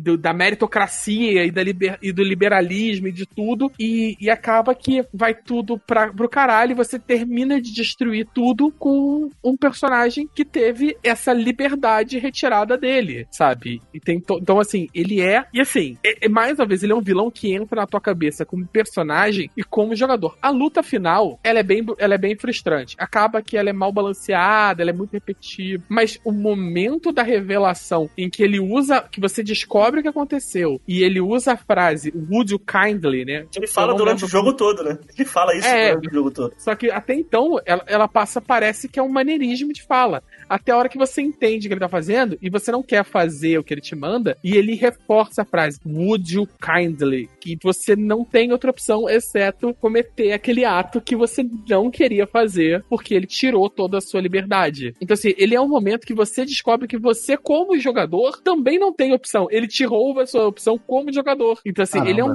ele é um vilão que entra na tua cabeça como personagem e como jogador. Isso é muito maneiro. Eu, eu preciso dar atenção para esse jogo, porque eu não não confesso que eu não joguei. Joga a versão Joga um, remaster. É, então eu Joga tenho. Eu peguei ela no. Switch. Eu peguei ela no Switch, eu vou, vou- Peguei todos, na verdade. E aí eu só tô esperando a oportunidade mesmo de jogar, né? Porque tem tantos no Switch. Backlog é um negócio sensacional. Mas Bom. eu preciso dar uma atenção nesse jogo, realmente. E Big Smoke aí, que é do GTA, não é isso, João? Isso, do GTA San Andreas, um grandíssimo filho da puta, né? Aquele safado. É, Com o Big carinho. O Big Smoke ele já começa a te dar raiva, que quem jogou vai lembrar no momento que eu falar. Naquela missão do trem, que ele, quando você perde a missão, ele sai da moto putaço, ele fala assim, CJ, all you had to do was follow the damn train, tá ligado? Tipo, ele fala, tu tá com, com a moto perseguindo o trem, tendo que passar por cima de porra de montanha, carro, trilho do trem, desviando de tudo, e ele dando tiro nos caras e errando pra caralho os tiros, tá ligado? E no final do jogo você descobre que ele é um grandíssimo filho da puta que tava é, armando ali com os balas, né? Que era a facção rival do Groove Street. Então, assim, San Andreas é um, um jogo icônico, tá ligado? Assim, eu acho que ainda hoje, por muitos, é o GTA favorito. E quando falou de vilão, eu logo lembrei desse cara safado, que eu lembro na época, eu fiquei com bastante raiva dele, tanto por essa missão, mais por essa missão, do que pela traição, né, cara? E foi, é por isso que ele tá na minha lista. Excelente, excelente. Vamos aqui então para o nosso 12 lugar. Tá chegando, tá chegando o top 10 aí. É, só entrou na lista do Marcelo, mas eu vou dizer que também é um puta vilãozão de uma franquia que eu gosto muito. Trazendo aqui Sigma de Sim. Mega Man, né? Da série, série X aí, ou X, Isso. enfim. Cara, o Dr. Willy entrou e saiu da minha lista algumas vezes. Mas aí eu fiquei pensando. O Dr. Willy em si, ele não é um vilão tão representativo, porque a grande questão do jogo são os robôs, né? Os robôs é que são a grande pegada. E o Sigma, ele meio que é nessa, assim, né? Ele não tá na minha lista, mas o Sigma, a coisa dele ser ali um, meio que um terrorista, né? Porque Ele é um separatista, né? é, é, quando, quando você entra dentro do jogo, você fica quase do lado lá dos Mavericks, cara, porque a forma como eles são tratados, né, como eles foram tratados, enfim, Uhum. você compra a causa deles, né? Você se sente meio que seduzido. É lógico que quando eles viram terroristas é, mecânicos do inferno, você deixa de apoiar. Mas o Sigma, ele, ele é isso, ele, ele é um robô, ele é um, um ser inorgânico, mas ele tem uma maldade, ele tem uma malícia que quando ele se torna uma espécie de vírus, né, é, é- é- tem quase que uma mensagem subliminar, né, como você se contamina com aquela Uhum. ideologia, né, é uma coisa meio, meio simbólica, assim, eu acho muito da hora. É, e no 5, né, no Mega Man X5, né, ele mostra exatamente isso, né? É, que ele contamina até o, o Zero, né? Consegue contaminar o Zero, Sim. se tornar o, o Maverick, né? E tudo mais. E, cara, Sigma, eu vou, eu vou confessar que o Willy, ele quase entra no lugar do, do Sigma, porque eu adoro Mega Man. Eu adoro a série. E, e quem, todo, todo bom brasileiro viu aquela é Ferro e Fogo, né? Mega Man, e, né? Sempre comprou a briga do Willy, achou um, um vilão engraçado e tudo mais. Eu quase coloquei o Proto Man também, né? Mas aí eu lembrei que o Sigma, ele realmente é o. é, é, é, ele é o grande vilão, assim, da, da- de toda a saga Mega Man. Então, exatamente pela história dele, né? Pelo, pelo que ele tá fazendo, logo ele, ele se torna um, um terrorista, né? Mas ele tá fazendo por uma causa, né? Não é um destruir por destruir, né? Ele tem um- uma bandeira para Sigma, realmente Sim. ele tem um- uma importância maior, ele tá só mal por ser mal. E o Willy, por exemplo, já é assim, ele é mal por ser mal, né? Ele não tem motivo, pelo menos eu não me lembro dele ter um motivo para ele ser um vilão, criar robô do mal. Ele não teve, não foi traído por ninguém. Foi mal porque é mal, ele é mau caráter mesmo. Em décimo primeiro, temos aqui três, três vilões nessa colocação. Temos aqui Arthas de Warcraft na lista do Joaquim. Temos Master Zerranor, ou Zerranor, enfim, eu, eu- eu nunca sei como é que pronuncia esse negócio. Na lista do Marcelo. E o Destruidor na lista do Cadu, que eu imagino que seja de Tartarugas Ninja, né, Cadu? Olha aí. Exatamente. Não, agora eu pergunto, porque o Cadu ele me mandou a lista dele toda cropada aqui, entendeu? Cheia de pegadinha. Só não foi pior, eu, eu vou falar no ar aqui. Só não foi pior que um participante que tentou me sacanear, que mandou uma lista. Aqui eu falei, me manda 10. Aí o cara mandou a lista e eu tô contando aqui. Eu falei, gente, mas tem 11. Eu contei, recontei. Aí quando eu vi, ele tinha colocado dois personagens na quinta colocação. E eu tava Eu contando jurava pelos que você não ia números. perceber, velho. Eu jurava. que você não ia Não, não tô citando nomes. Mas olha, eu perdi um bom tempo contando. Eu falei, mano, que malandragem, bicho. Eu pensei Santiago de humanas, não vai perceber. Vai tem que, perceber. ser, Para- tem que ser da baixada mesmo essa galera, bicho. Não vale nada. Mas vamos lá, Joaquim. Artas, Warcraft. Estiloso, hein? Porra. Assim, ele tem um carinho ali, porque eu gosto muito de RTS, sabe? E Uhum. eu acho que eu ia ficar mal se não tivesse nenhum vilão de RTS aqui. Tem, então, eu precisava realmente ali. E o Arthas, cara, ele, ele é um vilão que transcende pra caramba, sabe? Ele vai ser o vilão do Warcraft 3, ele vai, vai durante um bom tempo como vilão no, no WoW, né? World of Warcraft e tal. Ele é um personagem muito emblemático na história do Warcraft também. Então, assim, ele é um personagem muito interessante. E tem toda aquela parada, né? De que ele é o príncipe, o príncipe encantado, galante, paladinesco, até o momento ali que ele derrota o vilão e ele volta pra casa. E, porra, quem é criança ali dos anos 90, como eu, que jogou Warcraft 3 lá na parada, eu não vou nem rever o, a- aquela cutscene, que vai doer no meu coração, eu vou, eu vou sentir o ciático, entendeu? Porque na minha cabeça é, é- é um live action. Na minha cabeça é um live action aquela porra, sabe? Com o Arthas voltando pra casa e tal, e aí quando ele mata o pai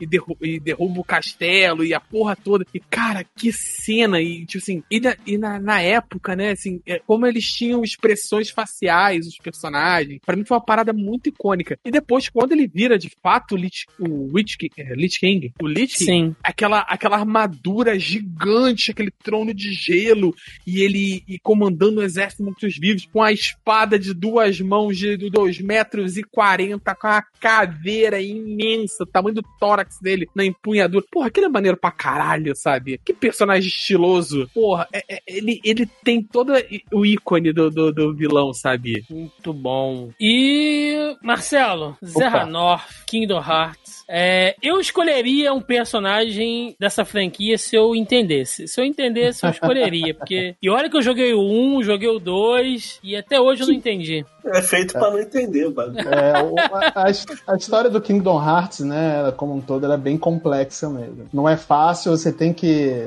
jogar todos os jogos. Aliás, hoje temos Tem a que fazer sorte um de poder Senac, tem que fazer um Senac. É, pra um entender, Senac. E uma pós, talvez, né? cara. Porra, é. Pois é, mas o Xehanort é o grande mastermind aí, o grande cérebro por trás do, do despertar do Kingdom Hearts, né? Porque ele fielmente acredita que a escuridão e a luz devem existir em perfeita harmonia. Então ele, ele, É, ele é o grande vilão e metade do elenco, né? Tem isso também. É, exatamente, ele tem várias divisões, né? E ele faz isso de propósito, exatamente para poder é, viajar no tempo e, e em, em diversos é, partes do tempo ele poder manipular a história para que no final das contas ele consiga ser o grande mestre da, da Keyblade, né? Da Keyblade Suprema, que é a, é a Alpha Keyblade, se não me engano. E, e despertar Kingdom Hearts, né? Que é onde o, os que é onde a escuridão e a luz se misturam, né? Onde eles vão parar, onde vai parar os corações de, dos dos, dos, nobodies, dos, dos Heartless, né? Quando eles são destruídos pelo Sora e tudo mais. Não só pelo Sora, mas por todo portador da Keyblade, né? E ele se divide, né? Ele se transforma, ele transforma vários personagens. Ele é o ele é o Ence, né? Ele é o caçador da escuridão, ele é o Zem, né? Se divide exatamente para poder conquistar. E é o grande vilão de, um, de uma das franquias que eu mais amo, né? porque junta tudo, né, que eu gosto, né? Final Fantasy, junta Disney, junta o Pluto, que é cachorrinho, que eu adoro cachorrinho. Então, assim, perfeito, assim, praticamente o, o jogo, né?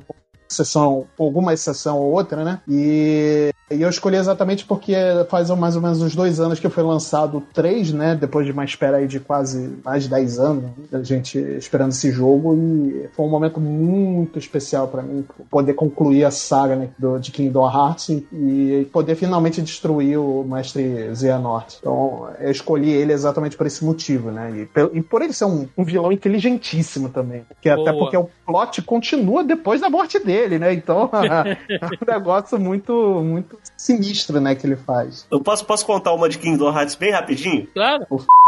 Eu trabalhei num evento da, da Microsoft aqui, que foi aqui no Shopping Grande Rio, o Thiago. Foi bem bacana esse evento, foi 2019. Eles colo... foi, foi na época. Enfim, eles estavam querendo divulgar bastante ali o, o Xbox One X. E daí, eles colocaram vários, assim, stand, né? Vários Xbox One X pra galera ir jogar de graça. Tipo, tipo uma locadora, assim, mas bem grande mesmo, vários videogames. E tinham vários jogos lá, e os jogos tinham uns banners gigantes lá, tipo, pra, assim, né? Pra galera, tinha Gears e tal. E tinha o Kingdom Hearts. E qual era o meu papel papel ali era treinar a equipe, que não era, era uma equipe de eventos, assim, que a galera não entendia de videogame. Eu tinha que ir lá no primeiro dia antes de começar o evento, treinar a equipe, explicar para as pessoas o que cada jogo era e como é que era a história. Que pariu, cara. Agora você imagina a pica. ingrata.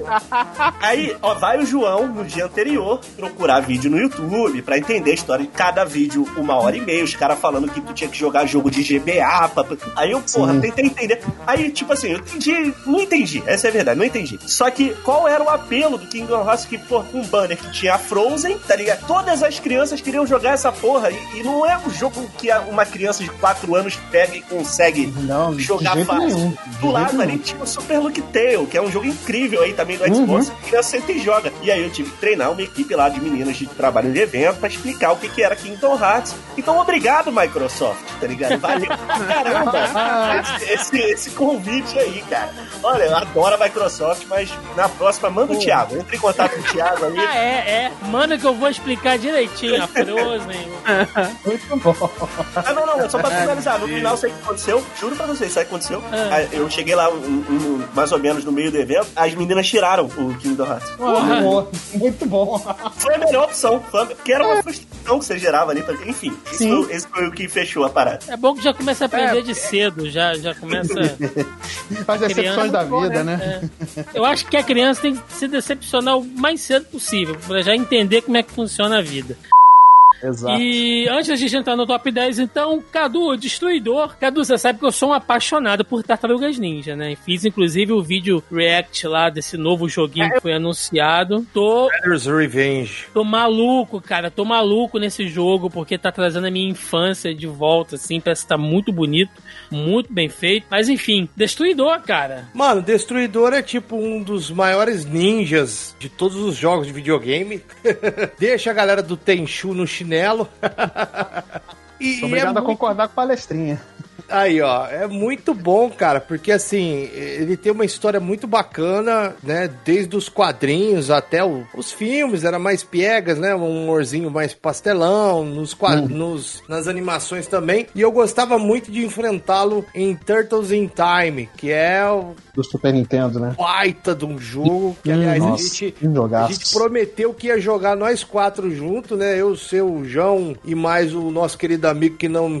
a memória hoje não tá boa. Fernando, Fernando Hatsu. Fernando. um abraço. Fernando, isso. Grande abraço pro Fernando. E, cara, é, o, o filho da mãe, ele vem primeiro metendo bala, né? Com uma, uma espécie de um, de um mecha, sei lá que diabo que é aquilo, metendo bala, você tem que desviar do tiro e ainda enfrentar os, a galera do clã do pé. E aí depois ele vem como Super Shredder, Super Destruidor. E aí o cara solta Terra Hadouken, velho. Então, assim, é um personagem que eu, quando era moleque, eu sofria muito pra, pra passar dele. E é um dos, pra mim, um dos maiores vilões, não só dos videogames, mas também das animações. É. Orokusaki, né, cara? Orokusaki, Puta, Justamente. Puta vilãozão. Deixa aqui duas recomendações. Uma, peguem pra jogar Teenage Mutant Ninja Turtles Tournament Fighters, que é o jogo de luta das Tartarugas Ninja do Super Nintendo, onde dá pra você jogar com o Destruidor e meter o cacete em todo mundo. É um dos melhores personagens ali do jogo. E assistam Tartarugas Ninja versus Batman, que o Destruidor dá um cacete no Batman. Eita. O Batman sai pedindo arrego lá da luta com ele, lá quando eles se encontram, cara. Tá muito bom. Senhores, entramos aqui no nosso top 10. Finalmente, depois de passar aí por, por alguns bons vilões, né? Outros nem tanto, mas pela maioria alguns bons vilões. Top 10, começando aqui na lista do Joaquim, em décimo lugar aqui. Kefka Final Fantasy VI. Cara, ele tá muito alto na minha lista. Eu fiquei com dó. Ele não tá em primeiro na minha lista, mas eu fiquei com dó no coração de botar ele. ele de não botar ele em primeiro. Foi puramente por emocional que eu não, ele não tá em primeiro na minha lista. Ele. Ele é um. do- Ele é, cara, ele é sem sombra de dúvida o melhor vilão da série Final Fantasy. A galera do PS1 vai ficar puta porque gosta do maluco sem camisa com cabelo esvoaçante. Problema de vocês. O Kefka é o melhor vilão da da série Final Fantasy. Ele, ele é, ele não só é o melhor vilão, como de fato ele consegue destruir o mundo. Em determinado ele consegue não só destruir o mundo, como ele consegue destruir os heróis. Em determinado ponto do jogo, o Kefka atinge a plenitude do objetivo dele, ele destrói o mundo, refaz a imagem distorcida dele e se torna o deus daquele inferno. E você, como jogador, reúne a equipe de novo para ir até a torre do Kefka e lutar com ele, não para salvar o mundo, porque o mundo já, já foi pro, pro cacete há umas quatro horas de jogo atrás, talvez mais. É, você tá indo lá pura e exclusivamente por vingança, porque ele quebrou você por dentro. Ele quebrou todos os jogadores, todos os personagens. Nenhum deles tem mais motivo heróico para continuar aquela missão. Não vai salvar o mundo, não vai nada. Porque o Kefka venceu. Ele venceu lá na metade do jogo. Você tá até agora juntando forças para conseguir se vingar, porque ele ganhou. Ele destruiu o mundo. Ele manipulou você, ele manipulou o rei, ele manipulou todos os exércitos, ele destruiu o mundo e virou Deus. E você termina lutando contra uma versão do Kefka que é basicamente a Capela Sistina. Você Sim, vai é verdade. o mural da Capela Sistina até encontrar um Kefka, anjo, seminu envolvido num paninho, sabe? Apontando o dedo, tipo o Adão de Michelangelo, sabe? Porra. Eu tenho uma impressão que o Kefka, não, não só o Kefka, vai. Final Fantasy VI é um jogo meio subestimado, né? A galera não É o melhor lembra Final muito. Fantasy. É o melhor Final Fantasy. Eu assim, eu, não- eu, eu sou do time que prefere o cara sem camisa ali do cabelo. Mas assim, o Kefka, eu acho que fica logo, de- é, logo depois, se a gente for falar de Final Fantasy. É o segundo melhor vilão, na minha opinião. Mas Final Fantasy VI, pra mim, é o melhor jogo. O melhor jogo de Final Fantasy. Ele tem momentos muito icônicos, cara. Diálogos inteiros muito bons dele. Ele tem uma piada, umas piadas sarcásticas, tá ligado? Assim, que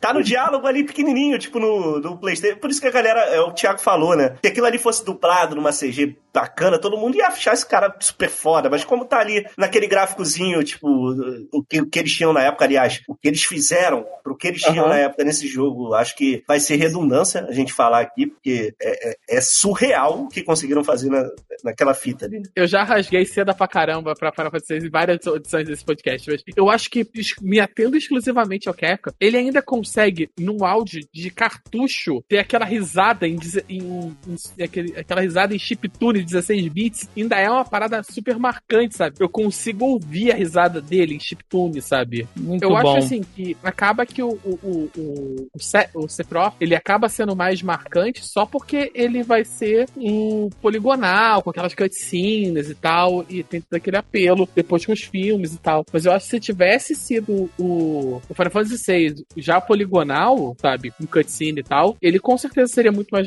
bem reconhecido. Bom, em nono lugar, entrou aqui só na minha lista, né? Na minha lista ele tá em sexto lugar. E aí ele entrou aqui em oitavo, ou melhor, em, em- nono, perdão, na lista geral. E assim, eu evitei colocar personagens que não fossem só de games, mas esse aqui não teve como, cara, porque a franquia é muito boa. Ela alterou, assim, a forma de você fazer alguns jogos. Vocês só têm esses joguinhos maravilhosos do Homem-Aranha aí do PlayStation agora por causa de Batman série Ah, Arkham. olha aí. Eita, aí sim. Então Aí. eu vou trazer aqui o Coringa Uhum. da série Arca, que é assim talvez uma das melhores, um dos Adaptações. melhores, sim, adaptações e trabalhos de voice acting que eu já vi. Nossa. Mark Hamill, mestre monstruoso. Olha, eu fico até arrepiado. Aquela cena inicial do Asilo Arkham com o Uhum. Coringa preso e ele fazendo as piadas e caras e bocas e o tom de voz, a forma como ele sussurra pro Batman depois Uhum. da risada. Aquilo no elevador, é você lembra? Do elevador que Sim. dá uma. Elevador, Aí quando é. a cena volta, pra você ver como o Batman tem medo dele. O Batman e tá quando a cena agarrado volta, nele. o Batman tá agarrado nele assim. Quem Sim. tá com medo de quem, mano? Ligado? É. E, o E eles trouxeram, trouxeram os dubladores do, do Batman Animated Series, né? Que é aquele desenho lá dos anos 90. Sim, sim.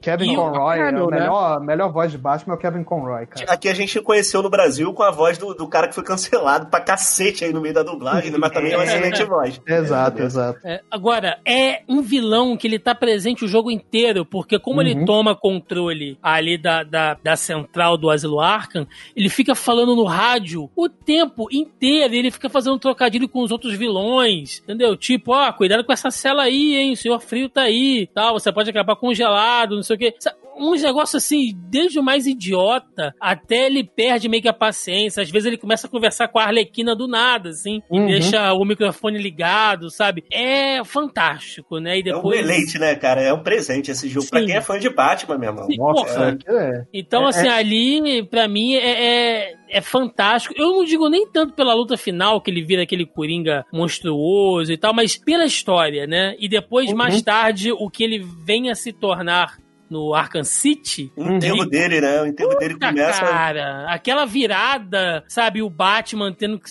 Puta, cara, que. que... Ele te dá uns Fantástico. sustos também, né? Ele te dá uns jump scare, ele fica. Uhum. Sim, Ele montou sim. a casinha dentro da cabeça do Batman. É incrível, cara. Você tá de É no, parabéns no Arkham Knight, Falando né? No Arkham Knight. Eu, eu É. acho. É, isso que eu ia falar agora. Falando em montou a casinha, eu acho que um, um dos melhores momentos do Coringa na série, na série Arkham é justamente no Arkham Knight. O Arkham Knight tem vários problemas de roteiro e tal, mas essa sacada de você, depois que você tira o Coringa, você manter ele na cabeça do Batman, sabe? Falando com você, e Sim. ele agora tem as suas memórias e tal, é muito bom. E ele É aparece do nada, legal, sabe? legal. E dá pra você fazer, tirar vários prints, assim, que o jogo tem um modelo fotografia, né? E às vezes o Coringa, ele nem tá falando nada, ele só tá, tipo, no topo do prédio parado te olhando, tá ligado? É, exato. Meio que exato. ironizando, né? Então. E esse jogo tem um, um dos maiores jumpscares da história do videogame. Vocês vão lembrar daquele morcego. Você lembra daquele aquele inimigo do Batman que é um morcego transmorfo? Ah, o, Morcego humano. é o Man-Bat, né? Tem uma hora que você vai.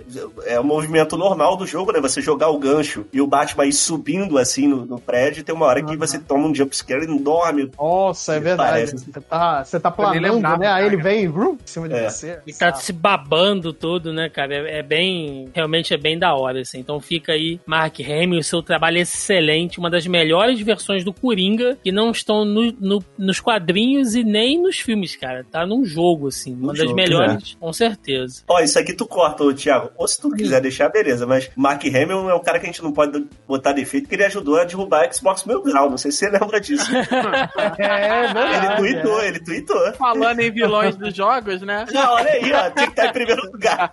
Quem tem contrato com a Microsoft aqui não sou eu. Então já deixo aqui já. Pode, pode deixar. Se quiser, pode deixar. Não tem É. problema. Ele profetizou, né? Ele botou lá, tweetou Lula 22 lá, lá. Em oitavo lugar, temos aqui um vilão que é assim muito muito emblemático, né? Onde quer que você veja a caroça dele, já vem assim aquela sensação de desespero que você vai sair correndo, feito um desgraçado sem mãe, que ele vai vir correndo atrás de você e vai quebrar a parede, aí depois esse filho de uma puta aprende a subir escada e como se ele já não fosse um monstro do inferno, ainda dá uma bazuca na mão dessa criatura. E eu tô Ah. falando do Nemesis. Aqui, Resident Evil 3 entrou na lista do Cadu e do João, que assim é icônico, né? Quem viveu geração PlayStation, cara, Nemesis era uma desgraça. A molecada dentro da locadora, quando começava a gritaria, Já era sabia o certo. que, que era, né? Era, é- era assim, ai, corre, ai, fulano, pega ali, vai te matar. Era Nemesis, assim, todo mundo fazia aquela rodinha em volta daquelas TV de tubo, né? A molecada Aham. sentada naquelas cadeiras de plástico, assim, com as pernas todas arreganhadas já, um cheiro de, de cebolito passado dentro da locadora, e todo mundo parava pra ver, e a turma ficava, vai morrer, vai morrer, secando, porque Quem tivesse no controle, tava que nem o urso do pica-pau, né? é, É. desesperador, cara. Assim, é realmente parabéns aí pra, pra vocês aí colocar o Nemesis. Cara, Nemesis pra mim é um dos maiores vilões, não é à toa, porque a, a galera da Capcom conseguiu fazer uma parada no Resident 3 que era tipo assim, eles intensificaram o seu cagaço. É, o nível de cagaço ele tava X no 2, com você se assustando com um corvo arrebentando janela e cachorro pulando na sua frente. Mas o Nemesis era o que você falou, arrebentava a parede, velho, sem você esperar o bagulho rolar, tá ligado? O negócio era os. Nossa, velho. E, e sabe o que era o mais foda? Porque além da, da ação, tinha a trilha que vinha junto e o monstro gritando, não gritando, né? Resmungando. Stores. Vai tomar no cu, velho. Eu me cagava cagava tudo. E, e sabe o que é o pior? Eu, eu, eu jogava essa merda de madrugada. Escolheu um horário bom, hein? Parece uma escolha Porra. inteligente. Não, total. E eu só tive escolhas inteligentes com jogos de terror. Silent Hill eu joguei de madrugada também. Aí, ó. Puta, era foda. Eu duvido, total. Cadu, eu duvido você jogar aí um- uma, um- uma sessão de Silent Hill e sair andando no, no mato aí onde você mora aí. ó. Eu já fui mais corajoso, viu, Thiago? um brother meu, um brother meu, ele- eu, eu mandei um trailer senso, pra né? ele. É, a gente vai ficando mais sábio com o tempo. um brother meu me mandou, mandou um trailer, falou assim, ó, faz, é, joga isso daqui, joga isso daqui pra você fazer react no teu, no teu canal lá na Twitch e tal. Aí eu fui olhar, abri o trailer, o cara me mandou o novo jogo do Call of Cthulhu. Eu falei, vai pra puta que te pariu, você quer que eu jogue de madrugada? O Rapaz, gato eu me pula na janela, Cadu, você cai morto lá na- não, você tá louco, eu me cago com. Como é que chama? Dead by, fi. É, tá ligado? Eu me cago com esse jogo aí, o cara de repente aparece do nada. Então, assim, Nemesis é do caralho, puta vilão. E sem falar uma palavra, quer dizer, sem falar um texto completo, né? Só gruindo, né, pra cá, praticamente. Só. E A você, imagem João, já já- esse, a ima- esse- cagaço também, João? Pô, como você- cara, eu sou muito, muito, muito medroso pra jogo de terror. Até hoje eu não. Eu não. Quase não jogo. Tipo assim, vamos supor, Last of Us. Aí eu jogo assim. Porque, e tem um motivo por que que eu jogo esses jogos, por exemplo. Last of Us. Eu vou jogar. Eu sei que quase todo zumbi ou ameaça que tiver ali eu vou conseguir matar. O que me dá muito medo é esses jogos de terror de conceito em que você tem que se esconder, sabe? Tipo Outlast. E o, o, o Nemesis era um inimigo que, quando ele aparecia, você não tinha muito o que fazer, né, cara? Você, você, você tem alguns momentos você enfrenta ele, mas no início você, você não sabe o que fazer. Você, ele vai te matar, você tem que correr e tal. E você descreveu muito bem a- o, como eu joguei esse jogo, né? Porque eu joguei esse jogo em locadora e eu falo que eu zerei, mas eu tava jogando com a galera ali. E eu nunca, eu sempre passava o controle nesses momentos. É o momento que eu falava, ó, assume aí, viado, senão eu vou morrer e tal. Não conseguia jogar. Então, assim, eu vou te falar, sério mesmo, se botar hoje, hoje, o Resident Evil 3 original, com aqueles gráficos lá, eu ainda tenho dificuldade de, de jogar sem, sem dar aquele tremelique, ligado? Então, assim, é, é icônico, Joga- é, é um vilão icônico. jogar o remake passa. Jogar o remake passa. É, no remake até, né? Fica aqui O minha dois, indignação, ótimo, mas o do que a três- gente teve. A gente tem aquele remake do 2 que dá um. que tira completamente teu senso de. Quando a primeira vez que o, que o Mr. T entra numa sala com máquina de escrever, amigo. não, não, não, Não, mas isso aí é sobra. deslealdade, não isso aí é um homem na- putaria já. Isso aí é putaria. Não sobra um homem na não sobra, No primeira vez, meu irmão, não sobrou um homem na sala. Eu, dei- eu tava Não, no aí Discord conversando, eu dei um grito tão alto, tão fino. Isso, isso eu acho que foi uma deslealdade aí da Capcom, porque tem acordos que É. você não pode violar. E, e foi um acordo que eles violaram aí. Quando, quando eu dei o berro, pergunta, "Ué, pisou no gato? Eu nem tenho gato, irmão. O que que eu dei? Agora, aí você tem. Aí, porra, eu fui esperando, eu fui jogar o remake do 3 sedento, porque se o Mr. T fez a minha vida. Imagina. me transfor- Me transformou naquele origami safado, sabe? Fez aquela minha vida no inferno.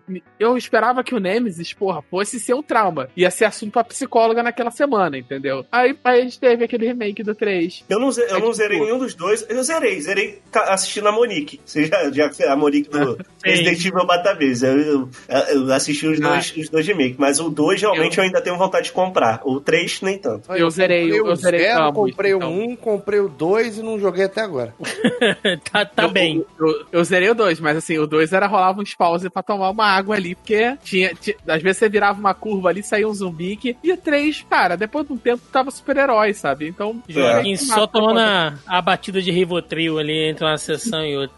Mas vamos lá, gente, ainda mantendo a vibe aqui, só pra não perder essa vibe de Resident Evil, porque em sétimo lugar tá na minha lista e na lista do Cadu, o Wesker de Resident Evil. Eu vou falar, tá alto na minha lista, tá em segundo lugar na minha lista, o Wesker, porque já ficou bem claro aqui que eu adoro a história dos jogos extra-jogos, né? Então eu curto muito. Quem jogou Resident Evil 1, tem toda aquela abertura safada naquele cinema, aquele cinematic, né? um pouco constrangedor, enfim, mas a gente respeita ele pela época. Gente, sejamos sinceros, né? Eu até discuti isso com um amigo uma vez, discuti assim, amigavelmente, com, com ódio festivo, que ele, porque para ele, tudo tava, sabe, a, a capa continha Resident Evil na cabeça. A capa mandou uma história freestyle ali, porque ela começou fazendo um, e aí depois o dois, ele segue em outra linha, mais na pegada, filme de zumbi ali do Romero e tal, zumbi no meio da cidade, mas quando você volta e você começa a colocar elementos né? Quando o jogo, quando a franquia começa a expandir e você começa a trabalhar mais os elementos, o Wesker vai sendo cada vez mais e mais desenvolvido e você quer saber o que é a Umbrella, quem são os, fu os fundadores da Umbrella e qual o papel do Wesker ali e como ele se infiltrou, sabe, nos Stars, enfim, e aí você vai pra Europa atrás do cara lá no Code Verônica e ele e o Chris têm uma das rivalidades, um dos antagonismos mais fodas das histórias, da história dos videogames, assim, entendeu? Porque é um ódio franco entre os dois, sabe? Ok que o Chris talvez não seja o personagem principal e tal, mas tem uma parada pessoal com eles porque eles vêm se estranhando desde o Resident Evil 1. Aí tem aquele sentimento de traição e tudo que o Wesker tirou dele sabe, aquela luta final dos dois ao ponto do. O Chris tem tanto ódio do Wesker que ele soca com a mão pura uma pedra do tamanho ah, de uma lambreta. Eu tava esperando você chegar nesse ponto. Porque, assim, o Wesker é um dos meus vilões favoritos, assim, pela toda a questão da aparência, o estilo, toda a trajetória dele, exceto por esse último momento. Essa briga no vulcão é uma farofa inacreditável. Ele toma tiro Eu de gosto. no, Eu ele gosto. toma lançar míssil no Eu peito, também. cai na lava, absorve um, um- um helicóptero, vira um liquidificador. Aí tem o, o, o Chris, monstro, centauro, de regatinha, so- empurrando pedra no soco, dando cabeça. É o ódio, Joaquim. É o ódio. É. Joaquim. Aquele Porra, momento, cara. me tirou do jogo de uma maneira. Não. não tem É muito ele bom. é muito risível. Não, é muito bom. ter um final épico, velho. E é, cara. Assim, os caras tiveram uma treta monumental, né? E você tá falando que o Chris não é o principal por causa do Leon, né? Mas eu, pra Não, mim, sempre não gostei mais do necessariamente. Chris do que É. do Leon. Mesmo Eu sempre gostei mais da, da-. Eu sempre gostei mais da Jill, né? Foi a minha personagem predileta, assim. Mas não, não necessariamente por conta disso. E outra coisa, não entraremos nessa seara aqui, mas a história, não tô falando dos jogos, até porque eu, eu- eu gosto do Resident Evil 6 pra caramba. Eu acho, inclusive, que é um jogo é, muito massacrado, assim, de maneira injusta pelos fãs. Mas em termos de história, quando o Wesker morre no 5, dá uma caída. Dá uma caída boa, assim. Você perde aquele antagonista e aí a motivação dos vilões que vão aparecendo depois já não. Sabe? Cai muito, perde-se muito. Então É, fica aí. Eu, eu vou ser bem sincero que eu sei, tem muitos problemas, mas eu gosto do 6 por N motivos. Assim, eu, eu tenho, eu tenho muitas críticas, mas eu ainda assim gosto Não do precisa 6. pedir desculpa, não, Joaquim. Eu gosto também. Não, não tem essa, não. Não, não, eu tô, eu, eu tô pedindo desculpa porque eu, eu tenho consciência do meu erro. Não. Eu gosto, mas eu tenho consciência do O meu erro. 6 é um bom jogo. Ele tem problemas como todos os jogos têm, entendeu? A galera que, porra. Enfim, Pô, a gente já Thiago, falou Porque sobre isso. virou muito Thiago, você né, quer que mano? eu busque um balde pra você enxaguar esse pano que tá faltando?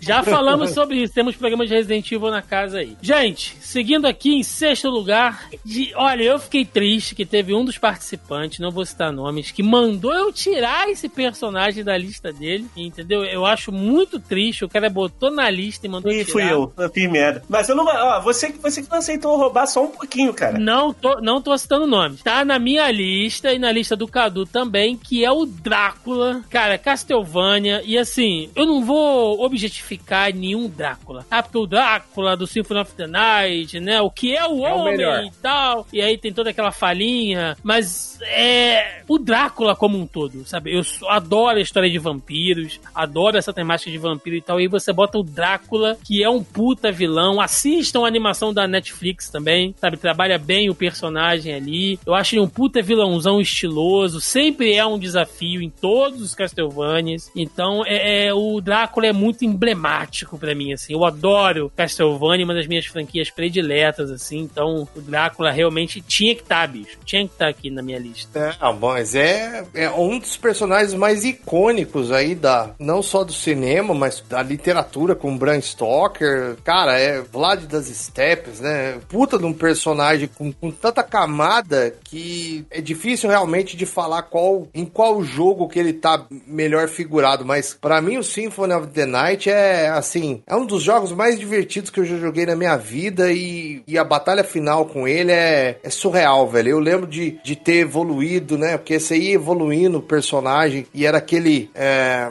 eu esqueço sempre como é que é o termo em inglês, né? Mas para mim é aquele 2D que você fica correndo de um lado pro outro, sendo mais simples e objetivo possível. Side-scrolling, né? Uhum, é sim, isso, isso. E aí, cara, é, é maravilhoso, velho. A, a, questão da narrativa, da história do personagem dentro desse jogo é, é para mim um dos maiores vilões de todos os tempos, fácil. Muito bom, muito bom. Subindo agora aqui na sexta posição, só entrou na lista do Joaquim, que não pode ver um homem másculo, forte, de sunga. Temos Shao Kahn na lista do Joaquim aqui, em quinto lugar. Eu aquele fiquei pensando. Abdômen, aquele abdômen trincado, aquele peitoral sarado. Aquela marreta na mão, né?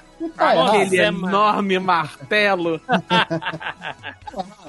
Bem Cara, eu acho o Shao Kahn, sei lá, eu, eu, eu entendo que dentro, dentro do universo de Mortal Kombat ele é o fodão, mas eu acho ainda o Shang Tsung muito mais icônico que ele. Eu ia falar isso. Cara, eu, eu, o, o Shao Kahn, eu, eu acho assim, ele é a cara do Mortal Kombat, sabe? É uma das maiores franquias de jogos de luta, é, é uma das poucas franquias de jogos de luta, de jogos de videogame que teve um filme decente. É tudo bem que ele não aparece no filme decente, mas é uma das poucas franquias de jogos que teve um filme decente, sabe? Ele, ele é uma iconografia bem conhecida mesmo para quem é de fora do, de, do meio de videogame, para quem não joga muito, sabe, que consegue ver o Shao Kahn, reconhece. A aparência dele em si, por mais que seja uma parada meio Manowar, é uma parada muito maneira, assim, com aquele elmo de caveira, com aquela ombreiras meio samurai, sabe? Com, com aquela marreta gigante. E, e sendo bem sincero, todas as vezes, eu vou usar esse argumento com outro vilão que também tá na minha lista, ele é a cara do jogo. Todas as vezes que eles fizeram um vilão que não era ele, o jogo ficou sem sal. Então, assim, se a gente já conhece o mérito da série, eh, da, da série Mortal Kombat, tem que reconhecer o mérito do Shao Kahn. Porque sem o Shao Kahn como vilão, ainda que ele, mesmo no jogo, no, no Mortal Kombat 1, que ele não aparece diretamente, ele é só uma figura referenciada, a série, a série Mortal Kombat não tem graça. E ele, ele, ele é a presença, sabe? Ele é aquela parada do conquistador pela porra, assim. Eu, eu acho bem interessante. Eu gosto bastante. Você nada deixar... mais cruel, desculpa, Thiago. Não, vai lá, vai. mais cruel do que essa frase: Your soul is mine.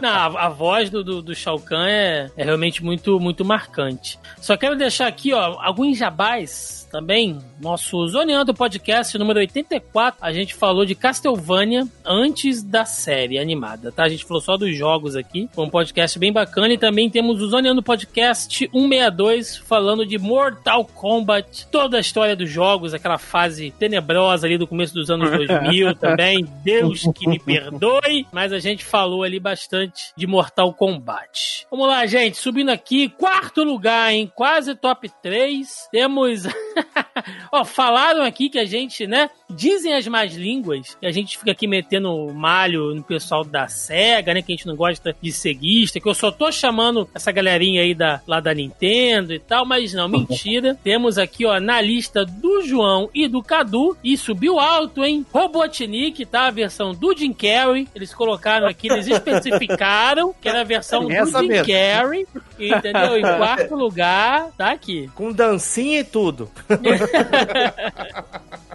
Te falar que eu mas, não vi esse filme ainda, cara. Pô, mas o filme ah, é legal, cara. Legal. É, mó, mó Falar, ele me surpreendeu positivamente, porque eu achava que ia ser uma bomba, né? Mesmo com, com o Sonic tendo sido refeito e tudo mais, mas eu achava que ia ser uma bomba, né? Mas o filme é bem Você divertido. vê o desprezo clubista na voz Pô, do Marcelo pô, falando. Eu entendo, de Thiago. Tenho, ô, ô, Marcelão, a, a, a, nossa barra para filme de videogame, ela tá tão baixa, velho. Nossa Que, senhora. assim, vem qualquer coisa que a gente fala, pô, legal legal e já tá bom. Não, é, é, Não esse filme aí a minha filha viu, minha filha mais velha, que tem sete anos. Ela viu com as amigas Silvio- dela.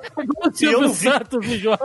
A minha filha a mesma coisa, velha, minha filha é número, número um, número dois. É isso aí. Número 2, viu? É, Elas eu sempre, sempre legal. são referências, são referências pra mim que eu criei certinho pra virar nerd. Ela foi ver com as amigas dela no cinema, com, Olha aí. com a lógica que minha, minha esposa levou e eu não vi ainda. Mas eu quero ver, uma hora eu vou ver. Mas o Robotnik é icônico porque, se você quiser ser guista no programa, é só você me chamar, porque olha só, qual foi meu caminho? Meu caminho sempre foi com a SEGA. Eu, inclusive, fui um dos pouquíssimos donos. Eu já falei isso aqui no podcast. Fui um dos pouquíssimos donos do Brasil aí de um Sega Saturno, né, cara? Que era um Isso inferno. não é uma frase, isso é um pedido de socorro. Sim, porque não tinha nem jogo pra tu comprar, velho. Tipo assim, mesmo se você quisesse, eu quero ter, tipo, tinha meia dúzia de jogos, mas tinha uns jogos legais, tá? Só que só tinha Dreams ali, que era um jogaço. E O o Sega Robotnik Saturn não podia, tinha um cara. jogo, tinha um jogo do Yu Yu Hakusho que eu era louco pra jogar, cara. Eu não joguei esse, não joguei. É, meio escondido. Aqueles jogos com tudo em japonês, você não sabe o que você tá fazendo. O, o- João tinha 400 horas de Nights, né? Jogando no. no- Nights, do,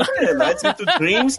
Era Nights into Dreams. Eu te falo os jogos aqui, aquele Daytona USA, Nossa. Virtual Nossa, Fight. Joguei muito no Nossa. arcade isso aí, hein? E acho que só isso, tá ligado? Acho que era meio que isso que eu jogava. Panzer Dragon você não pegou pra jogar também. Não, não, não, não tinha como comprar jogo, cara. Você- Quem, quem vendia jogo do Sega Saturno, cara? Ninguém. É, tá certo. Ah, Olha, vocês colocaram o Robotnik, é lógico que ele é muito emblemático, né? Mas é também não. Sei lá, talvez porque as. As cenas, né? As fases lá de, de, de, de boss, né?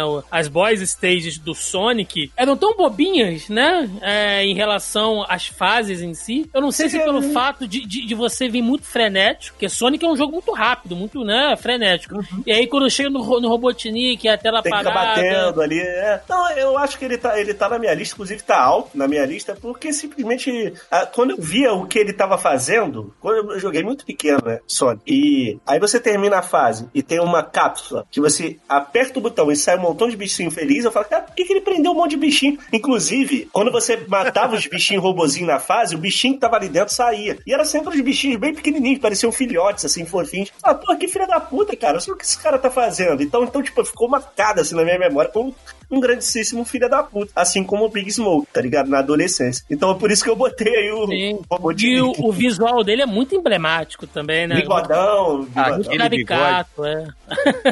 Belo É bigode. caricato. Belo bigode. Não, pode escrever, cara, pode escrever. E, assim, eu, eu, eu nunca fui muito de, de, de Sonic, né? Apesar de eu gostar de jogar alguns. Mas o Robotnik eu sempre achei ele meio palha. O, o meu, o, o meu ranço acabou de, é, de se consagrar com o Robotnik, porque quando eu tava zoando o- o Joaquim com, com Portal, é porque eu, eu detesto jogo de puzzle, né? Detesto, assim, acho um nojo. Nossa, eu lembro que eu jogava God of War, cara. Eu chegava nos puzzles do God of War e eu, porra, não, sabe? Me dá bicho pra eu matar, cabeça pra arrancar, mas puzzle não, pelo amor de Deus. Eu sempre Ô, Thiago. detestei. Quero deixar aqui a minha indignação que você me chamou de tênis verde por Portal, que é um jogo muito mega famoso, em vez de usar essa frase pra me zoar com Undertale, que é um jogo N- indie. Eu Não, não, não, não, não, não, cara. Puzzle é muito chato. E aí eu fui jogar o Sonic Mania, que é um puta jogaço do Sonic, né? Tem umas fases Uhum. inéditas e tal. Aí chega numa fase que o Robotnik te bota pra jogar Tetris. Eu falo, bicho, vai tomar no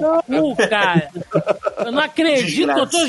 Sonic, olha, tem, tem duas coisas que me irritam. Mas me irrita, assim, de, de- de eu ficar de mau humor, cara. Eu, eu tava jogando um jogo de ação, de, de, de aventura e tal. Eu quero meter um puzzle. Ou eu tá jogando um jogo e eu quero falar assim: senta aqui, vamos jogar carta. Caralho, eu não jogo, eu não jogo baralho na vida real, meu irmão. Eu Vou jogar baralho no videogame. Gwent, né? Vai lá. Gwent, pro- né? Porra, vai Tá tomar no cu, cara. Jogo de baralho, tô fora. É, é isso aí, Robotnik em quarto lugar. Chegamos aqui no nosso top 3. Tá em terceiro lugar, um empate. Um empate aqui com 24 pontos. Ele figurou aqui na minha lista, na lista do Joaquim, na lista do João. Não entrou na lista do Cadu, mas entrou na lista do Marcelo, claro. E ele entrou na mesma colocação aqui Ah, da, da nossa lista. Olha aí. Os quatro colocaram que é Ganon, ou Ganondorf, ou como vocês preferirem aí. Não sei se vocês vão também objetificar alguma versão. É, recentemente nós já gravamos aqui um podcast, bem recentemente, inclusive com a presença do Marcelo Delgado, Opa. onde nós ficamos aqui 300 horas para contar 35 anos de Legend of Zelda, mas ficou um podcast bem bacana, assim, bem. Faltou foi hora, hein? Faltou foi A hora. gente reclamou, inclusive, de falta de tempo, inclusive. É verdade. Roberto Qual a chorando. Qual foi a Não ouvi esse. é, Zoneando Podcast 241, que faz marmanjo chorar, hein? Eu vou, eu vou ouvir. Ouvi. Roberto confessou pra mim que depois ele foi ouvir o podcast, ficou todo arrepiado lá com as músicas, chorou, feito uma criança, em, é.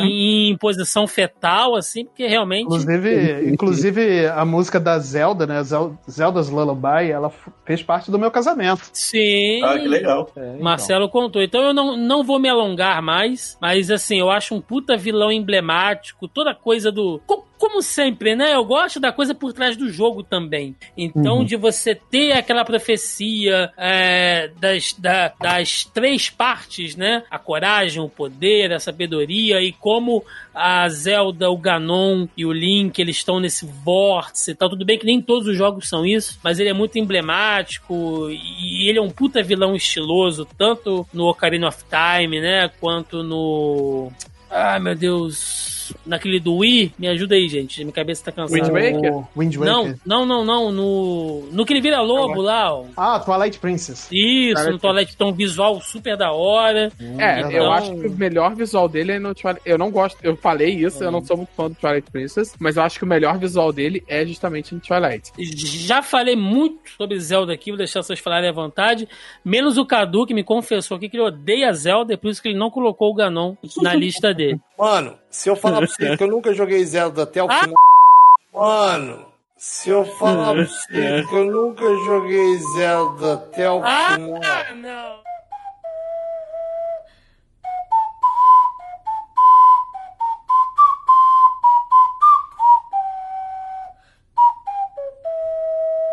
Que merda, hein? Ah, não, não, não, não, não, não, não, não, não, não. Me dá a Seguista, carteira. seguista, Me seguista e dá a lauzeiro. carteirinha, me dá a carteirinha. Seguista agora. Quem chamou esse cara podcast? Não, me dá Mano, a ó. carteirinha agora de game. Cara, eu, eu sempre fui. Eu sempre fui mais jogo de porrada, mano. Não. Tem porrada nesse jogo, cara. Para, Ah, Cadu. Cadu, temos que corrigir essa falha moral no seu caráter, Cadu. Você vai ter que Sabe que pegar. eu jogava? Eu jogava. Enquanto você estava jogando isso, eu tava jogando Rock and Roll Racing e. e... Eu joguei isso também, Ah, ué. mas, mas joguei mas isso o que que também, tem? não tem essa falha moral, não. Mas o que que from tem? Mars. Que é uma cópia do Rock and Roll Racing muito triste, né, cara? passando nada passando assim. um pano. Olha e não. Passando um pano. Mas aquele. Cara, Passando tô- um pano, mas aquele pano grosso, Cadu, agora aqui. O primeiro Zelda que eu zerei foi o Breath of the Wild, tá? Eu Que joguei. cara. Não, joguei, joguei Ocarina of Time, mas eu jogava, eu não tinha o videogame. Então, jogava quando ia na casa do meu primo e etc. Aí, daí eu peguei. Por que, que eu botei na minha lista, né? Eu zerei o Ocarina of Time e o, o Breath of the Wild eu achei, assim, uma das experiências de videogame mais incríveis, assim, que, que eu tive nessa última geração. Sem, e sem é, exagerar nada do que eu tô falando. Eu tô falando realmente, foi uma das experiências de videogame assim, mais incríveis da minha vida. E aí eu resolvi que eu ia entender o que, que era Zelda, né? Tipo, há uns anos atrás. Porque passou meio que batido. Não- é, e não era nem por, por não querer jogar, porque não, não ter acesso, né? E daí. Seguista, Louzeiro. É, pois é, eu tava, eu tava do outro lado, tava lá do lado errado, entre aspas. É mentira, eu gosto muito de Sonic. É, mas não existe lado errado, né? É, aí Existe o beleza. lado de filha da puta, é isso que existe. Caralho. Aí é foda, velho. Não, mas você falando sério, aí eu fui resgatar, né, cara? Eu fui, eu fui resgatar, eu comprei. Eu, é, pode falar, acho que eu vou falar de boa. Eu comprei, sabe aqueles, aqueles videogame Raspberry Pi que você tem, tipo, Sim, nos jogos? sim, sim, sim. Daí eu fui começar a. Depois de ter zerado o Breath of the Wild, né? Eu tenho um Raspberry Pi desse aqui. E eu fui resgatando Zelda. E também joguei no Switch o Link's Awakening, que é porra, Uhum. fantástico. Não, Foi mas nessa é ordem. Lindo esse jogo, é lindo esse jogo. Foi nessa ordem. Foi Breath of the Wild, Link's Awakening. Agora eu estou no processo, tô jogando o A Link to the Past. E é legal você ver que tava tudo ali, né, cara? Isso que é a maneira do Zelda. Eu imagino pra vocês que já jogaram, jogaram na- nas épocas, né? Que os missões, tipo, até mesmo o sistema de batalha, você vê no, no Ocarina of Time, tem muita coisa que Dark Souls foi pegar depois lá na frente, sabe? Do lore do adversário. E aí não tem como tu falar que, pô, tu olha e fala, cara, realmente, isso aqui é, é a escola do videogame, a Nintendo. fa- É uma bruxaria que, que a Nintendo consegue fazer com os jogos dela, com as propriedades dela, né? É por isso que os caras vendem o videogame ao preço que quer, bota poucas unidades no mercado e. e Você sabe que vai é, vender. Vai Sabe vender vai porque é vender. bom pra caralho. É por isso É. que vende, entendeu? Não, Você vê,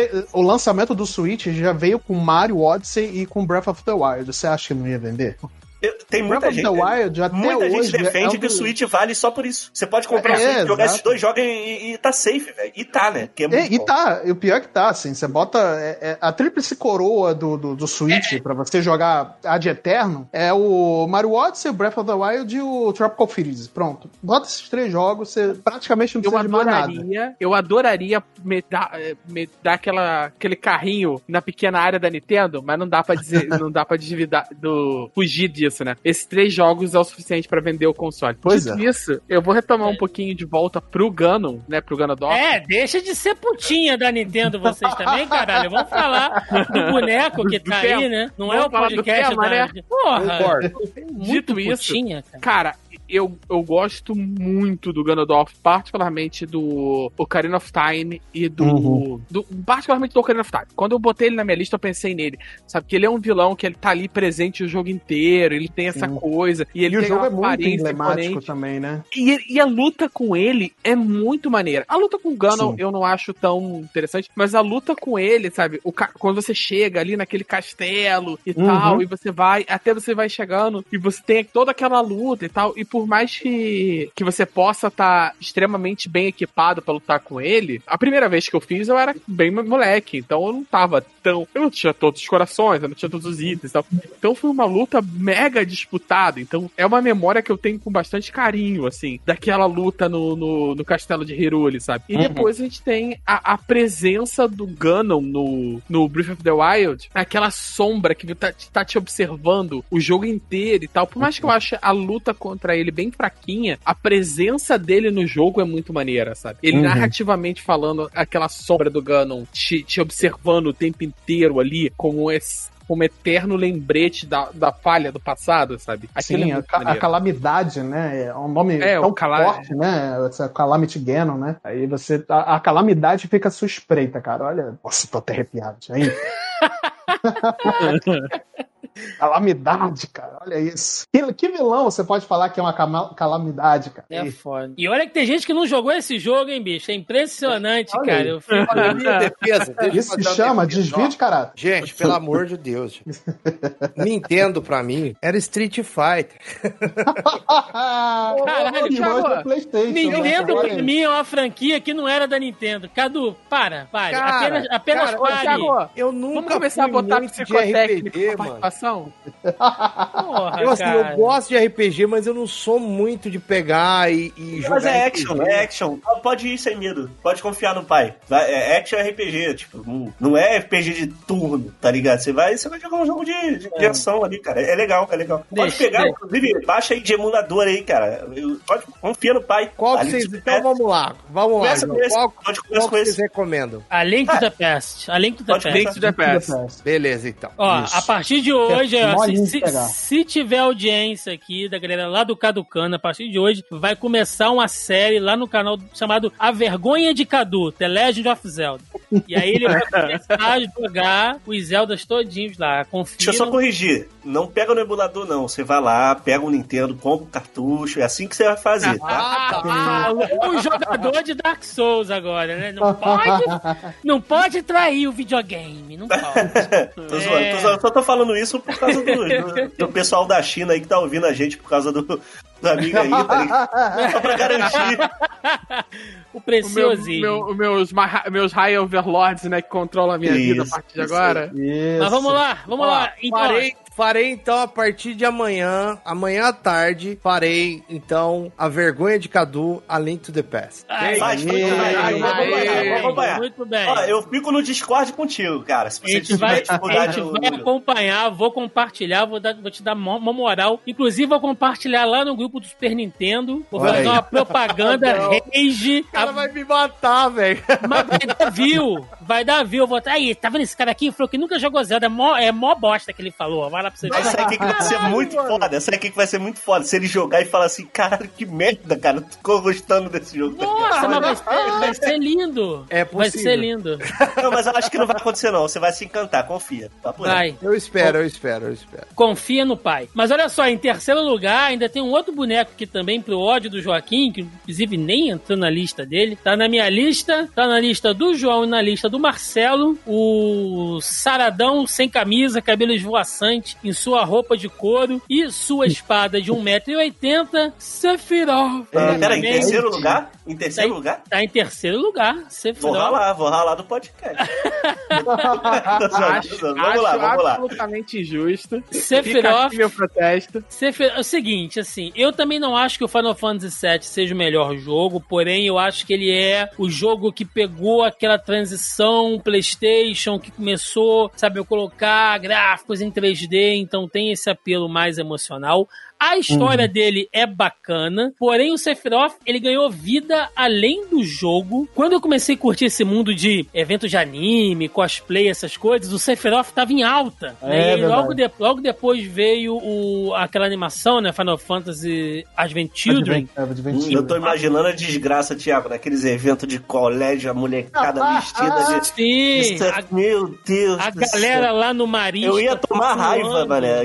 Marista, caraca. Ai, que infância. Eita, ma... Eita, Marista São José. É, Galera- eita, caralho. galera- Menino Pimurno. Galera do Rio de Janeiro aí, ó. Marista 2006, Anime Rio. Nossa, eu fui muito. Nossa, Caraca. Depois, Clube do América, né? Aquele bafo, aquele calor da Thiago, Tijuca ali. Thiago, um grande, um grande bebedor de Mup. Mup, Sim. é. Não, mas É Mup só chegou aqui no Rio de. Janeiro muito tarde. Era 2009 pra frente. Ui, Sério, eu velho? Eu tinha, eu tinha que ir a São Chega a Paulo tanto pra, não, pra tomar Mup. Cara, eu, eu ia a São Paulo pra tomar Mup. Porra, São Eu Paulo. esperava- Liba, né? 99? Não, que liba, rapaz. Anime Friends. Eu trazia tinha... aqueles. VHS, trazia os VHS do Evangelho, Muita, tudo muita. mal Mas Agora pra- época boa, velho. Coisa horrorosa. Mas o, mas o saudade. macete, ó, momento Mup aqui no podcast. A grande, a grande sacada do Mup era, era o seguinte: Anime Friends sempre foi um evento tipo quatro dias, né? Quinta, sexta, sábado e domingo. O grande macete era o seguinte: o evento acabava por volta de 9 horas, e aí o nosso ônibus de caravana saía de lá às 10. Joaquim já foi de caravana, sabe como é que é? Domingo, todo Foram de mundo. caravana. su- de caravana, todo mundo sujo, suado, um já meio bêbado, e a turma esperando pra poder vir, vir embora. E aí, qual era o macete? Quando dava tipo 8h40, a turma do Mup começava a desmontar, né? E eles botavam tipo assim: 30 Mups, 10 reais. E aí era um barata voa. E era um Mup. Ah, qual era o sabor? Era o sabor que dava pra você pegar. É e aí isso. vinha, vinha morango, vinha pêssego, vinha manga, limão, né? Qualquer sabor. Maçã, e meu irmão, Era bom. Aquele gelo tinha acabado 4 horas da tarde. Naquela- Tava só naquela água. naquela água na meio lodosa, assim, de gordura Isso, da mão, sabe? isso.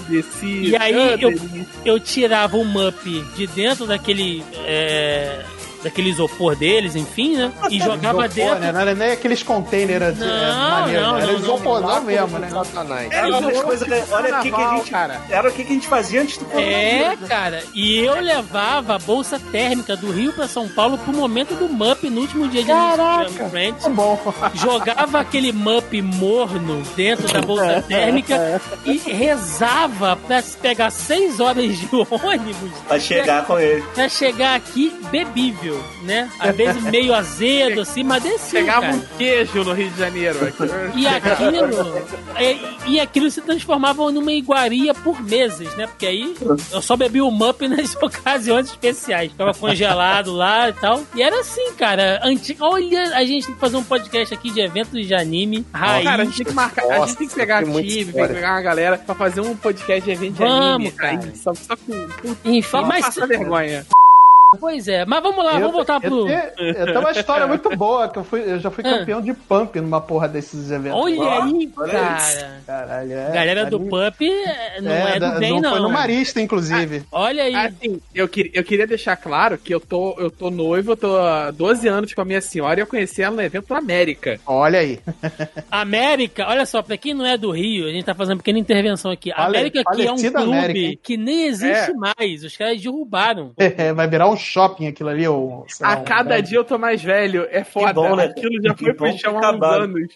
Era, era sagrado. Ia pro evento lá no América, ficava suando naquele ar-condicionado que fazia uma espécie de estufa, né? Isso. Criando fungo ali em todas as partes do seu corpo. E no final do evento, quem sobrevivia atravessava a rua pro rodizão lá na Parmê, né? Que era, Ah, que era que sagrado. Nossa, mas isso é outra história. Sephiroth, terceiro lugar, tá aqui. E é por isso, gente. É por essas lembranças. Nem é pelo jogo.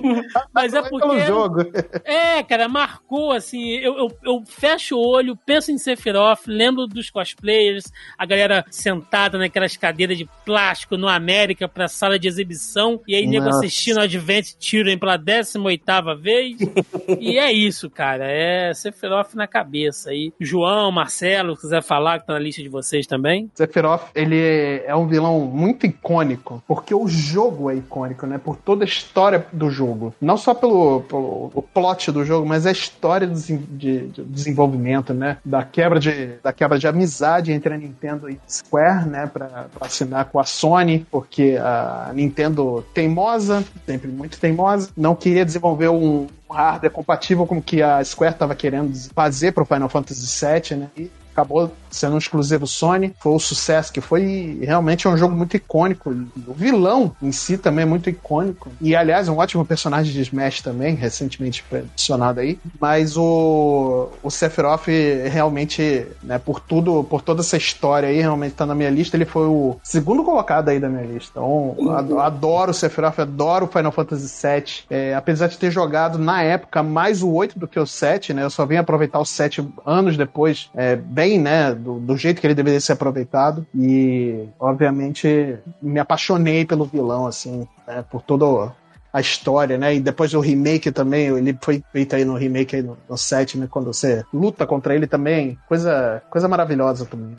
Final Fantasy é, é vida, né, gente? Final Fantasy VII, pra mim, foi um dos jogos mais marcantes, assim. Cara, e nem é o meu Final Fantasy preferido. Tipo, eu acho que o melhor é o, é o 6. É, é meio complicado. Eu acho que o melhor é o 6, mas o meu preferido é o 8. Por muita nostalgia envolvida. Não tô falando que o sistema de batalha é bom, que o sistema de GF é bom, mas é porque eu acho que foi o Final Fantasy que eu investi mais tempo da minha vida, assim. Inclusive, eu, eu baixei a versão remaster dele aqui, que tá no Game Pass, e eu abri o jogo e deixei o jogo rolando só naquela música que, que rola na enfermaria, tá ligado? Uhum. É uma parada meio que me acalma. Mas o Final Fantasy VII pra mim foi especial porque foi o primeiro que eu consegui meio que zerar mesmo. Já. Eu joguei depois do 8, né? Já meio, meio que entendendo, assim, é, o que tava acontecendo, que eu já entendi um pouco mais de inglês. E tem toda aquela questão, né, cara, que o Sephiroth, ele, ele, ele é muito imponente, né? E Uhum. ele mata a Ares, é uma personagem que simplesmente você poderia ter investido bastante nela, né? No jogo, na sua par e tal. E ela morre meio que morre mesmo. Tipo, ela morreu. Não, tá ligado? Você E se apega muito a ela, por mais que você Muito. não use, não use ela na par e tudo mais. Aliás, excelente healer, né? Se você upar ela bem, Sim. excelente healer. Aí você não tira ela, mas ela pare, né? Mas é, esse é o no- ponto, todo mundo fez isso. Upou ela pra cacete, meteu tudo quanto é matéria nela, pô, Sim, nunca mais tirou ela da par e se fudeu. é verdade. Morreu, cara. Fui, foi um. Fui um. que aí chega no final. Caralho, eu tô sem healer, e agora?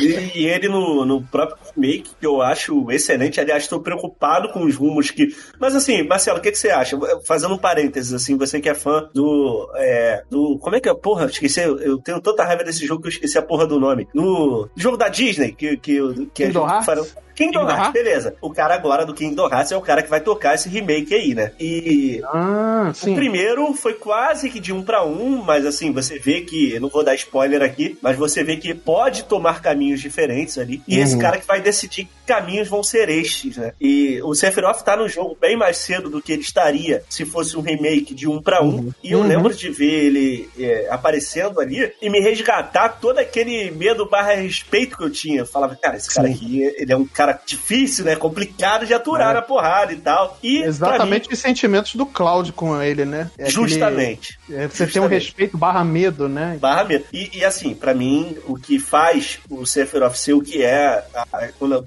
esse, todo esse sentimento pra mim aflora por causa de um cara chamado. Eu chamo poucas pessoas de gênio, mas musicalmente esse cara pra mim é um gênio, que é o Nobu Ematsu, que pra Uhum. mim, One in Game Angel é a melhor música, é a obra-prima da carreira dele, né? Uhum. E essa música realmente traz. É, é um negócio que realmente traz aquele sentimento de épico, tá ligado? Sim. Mas assim, a gente fez essa pergunta aí, né? Tem até um parênteses, assim, não sei nem se a gente tem tempo pra isso, mas de falar sobre que rumos que você acha que ele vai dar pra, pro, pro Final Fantasy VII Remake daí pra frente, né? Tá na mão dele. Pois é, assim, eu confio muito no trabalho do, do produtor de Kingdom Hearts, né? Porque Kingdom Hearts realmente é um dos jogos que eu mais. É a saga, uma das sagas que eu mais amo da minha vida. Mas, falando bem rapidamente, eu confio no trabalho do cara. É, obviamente, ele entrou. O Sephiroth entrou mais cedo do que o previsto, né? Mas não tinha como não colocar o Sephiroth. Também eu acho, também entendo, também Eu entendo a decisão de colocar ele agora, ou o destaque, né, que foi colocado pra ele, né? Principalmente ele. Eu não vou. Ai, eu, eu já dar spoiler aqui. É difícil falar disso sem dar spoiler, né? Porque se você falar o spoiler, as pessoas vão entender porque ele tá ali, né? Mas. Exato, exato. Mas eu entendo a decisão e, cara, eu tô bem confiante porque eu gostei do remake. Também, achei Cara, incrível. Achei incrível. Então, eu tô bem confiante que vai sair por aí. Então é isso, gente. Fechamos aqui o terceiro lugar. Segundo lugar, entrou aqui em todas as nossas listas, porém não entrou na lista do Marcelo e entrou em último lugar na lista do João ali, quase os 45 do segundo tempo, né? Você vê que ele colocou ali o Rugal muito acima desse vilão, que talvez seja o vilão É mais fraco. Apanha Aí, Vidal. aí, aí não dá, aí não tem condição. O vilão mais icônico dos jogos de luta, né? O Senhor Supremo da Shadalu, Bison, Mike Olha. Bison, Mestre Bison, Mr. Bison, ou como quer que ele fosse chamado no fliperama, né, cara? Bison ali super é, impactante, difícil no final, tem lá o, o- a- aquele golpe icônico lá do parafuso, mas que passou a se tornar fodão mesmo, assim, na cultura pop, com aquela animação Street Fighter Victory, que ali a gente viu o Bison vilãozão desgraçado, Oh, né? Três, Eu- três eu- episódios pra eu soltar um Hadouken. Eu, Peraí, eu- peraí. E o Raul Júlia? Raul Júlia interpretou, interpretou ele. É, Eu, Pô, eu, ele morreu pra esse papel. Ele morreu pra esse papel. Ele tava com câncer, caralho. É. Ele morreu Saudoso depois Raul do- Júlia. né? Porra, grande Raul Júlia, saudoso Raul Júlia. Dito isso, Thiagão, eu revi essa animação ano passado, início de quarentena. Olha onde você vai pisar, Joaquim. Olha onde você vai Calma, eu, eu revi, eu juntei a, Ah. com uns amigos pra rever. A gente ficou, entre outras coisas, a gente reviu Cavaleiro do Zodíaco e essa animação Hum. no, no Discord ou na quarentena. E caralho, o, o bison dessa, dessa animação é um sex offender do caralho. Não, não. não. Ah, não destrói não, mano. Isso, Caralho. Isso, isso, não. briguem, briguem, rasga a camisa dele, rasga a camisa dele. Ah, isso, joga óleo nele agora, joga. Ele é velho. Deixa eu parar essa, para essa briga agora. Eu vou trocar a roupinha da Chun-Li aqui rapidinho pra ela botar ela na roupinha de, na, na roupinha de mini saia. Agora briga de novo. Cara, Que visão desgraçada, Joaquim. Aí ele, faz, aqui- aí ele faz aquela risada de, de sex dele. O- A motivação dele é muito bizarra naquele desenho, cara. Ah, cara, aquele, ele ficou muito da hora naquele desenho. Não fala mal, não. Ah, não, aquele desenho, o desenho é bom, o desenho é bom, tá? Eu não tô, eu não tô usando. Mas é, ainda mais dublado, ele tá um sex offender agressivíssimo naquele Acabou o desenho. desenho pra mim agora. Não... Não consigo ver com Não. meus olhos, mas Comigo a não, inocência mano. morreu.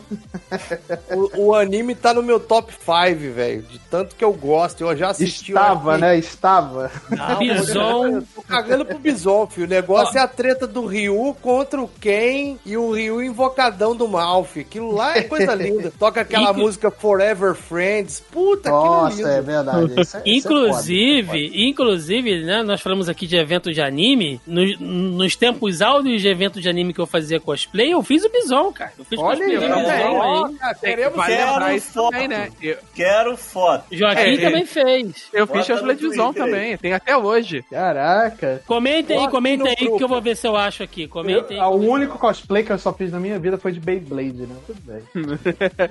Ô, vida triste. É, Aonde? isso- Marista.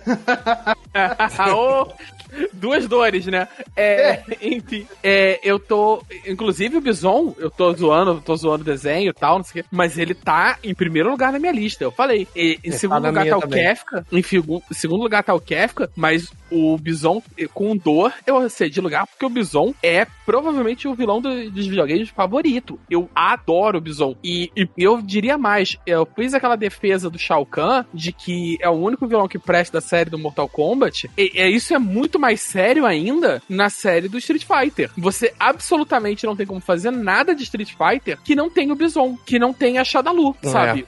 Tudo que você fez, todas as tentativas de tirar o Bison ou apagar o Bison, todas as vezes que o Bison tá, em- tá no jogo, ele devora os outros vilões. Tem o 3, que é so- absolutamente sofrível, é um jogo gostoso de jogar, mas a história é dolorosa, e todos os outros jogos, eles tentam apagar um pouco o Bison, e a parada dele é, ele rouba a cena independente disso. E se você pegar os três jogos do Alpha, o Alpha 1, 2 Uhum. e 3, o- a pre- cara, acho que é no, Alpha, é no Alpha 1 ou no Alpha 3 que tem aquele cenário do Bison, que é o matinho balançando com o avião no fundo. Acho que é Alpha 1. É no Alpha 1. Puta, quando você chega naquela luta, naquele cenário, sabe? Que parada absurda, velho. E as cutscenes, né? Nossa, é. E, e quando dá aquele. No Street Fighter 4, quando aparece o Bison, que ele tá com aquele sorriso arreganhado, sabe? E o olho brilhando, e você bate e o, o, o cap baixo, e você praticamente só vê o brilho do olho dele e o sorriso dele tomando a tela. Porra, Sim. olha a presença desse cara, sabe? Aquele bração E outra cruzado. coisa, o Bison, quando você pensa em, em- em Bison assim, ele é, é ok, né, gente? Street Fighter começou ali, tem uma história bem simplória e tal, mas ele é assim o, o estereótipo do ditador maluco que quer dominar o mundo, né, cara? Ele é um retrato, assim, ele é muito estereotipado e isso faz parte da, da essência dele, assim. Eu, eu, eu, eu gosto bastante do personagem. O bi- o bicho é miserável no Street Fighter V, cara, pelão.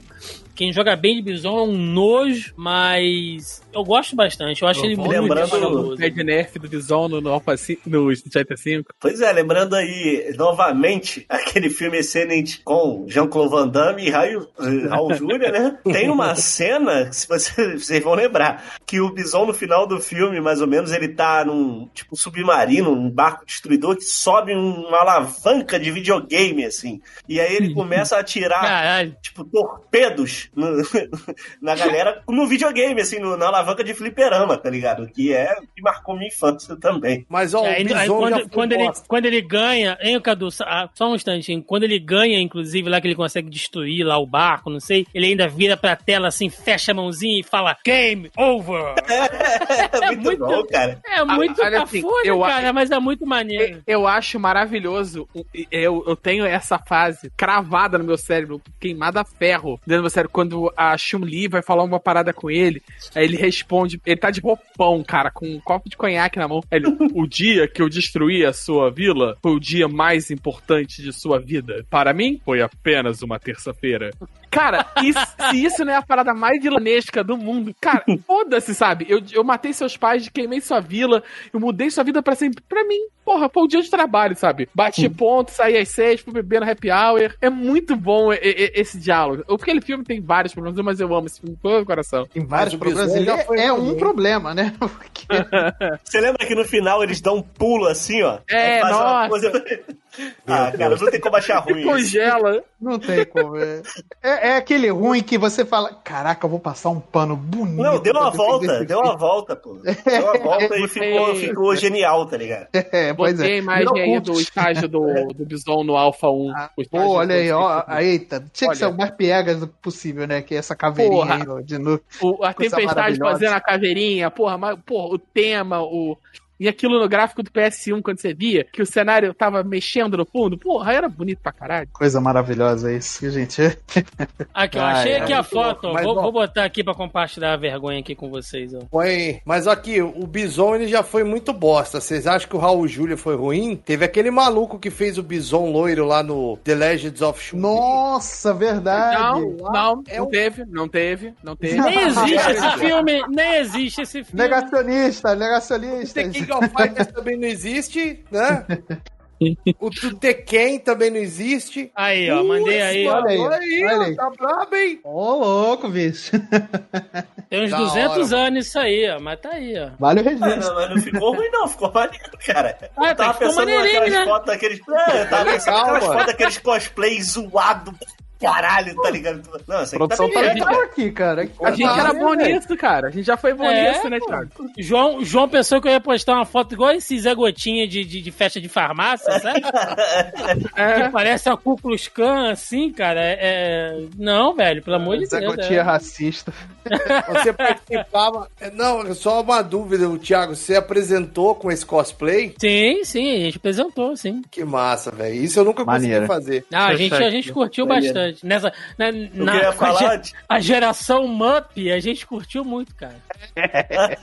Não, o que eu ia falar é que você comentou, né? Que o símbolo. O, o símbolo não, né? É, é, o visual fascista tá todo ali e naquela época a gente não sabia, né? Mas olhando a sua foto assim, é até meio. É bem agressivo, é, né? É bem agressivo, né? Você vê que tá tudo ali, tá tudo ali. Tô pronto pra Pinochet. dominar a Venezuela ali, né, cara? Você vê que eu tô. pronto pra- Inclusive, um eu, te- eu tinha. imperialista aí pra te interromper daqui a pouco. É, inclusive eu tinha uma.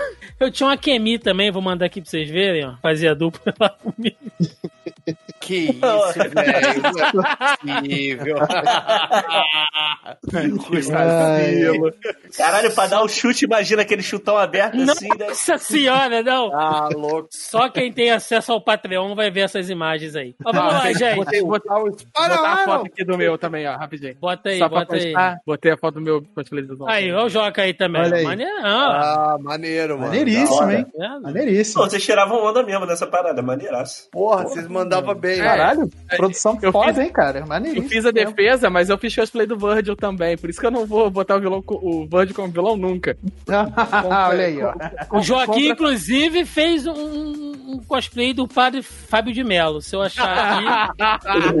Apareceu- aí, aí. Apareceu pra mim de, de lembrança outro dia, cara. Se eu achar, eu, eu, eu mando. Mas tudo bem. É, é isso aí, gente. Bison em segundo lugar e primeiro lugar. Aí sim. Ele que ficou aqui, olha, eu- eu vou falar, em, em primeiro lugar, ele, ele ficou, ficou no, no topo da minha lista. Na minha lista ele tá em primeirão. Na lista do João, ele tá em segundo. Ele não entrou na lista Não tá, do não, Cadu. tá sim, tá sim, tá em primeiro. Não, segundo Eu- na. Ah, ele peraí. tá Ah, enfim, eu devo ter feito besteira. É, eu troquei, eu troquei o Sephiroth por ele no último momento. É verdade. Então, Tá ele bom. não, ele não tá na lista do Joaquim, grande vergonha. Ele tá em sexto lugar na lista do Cadu e tá em claro.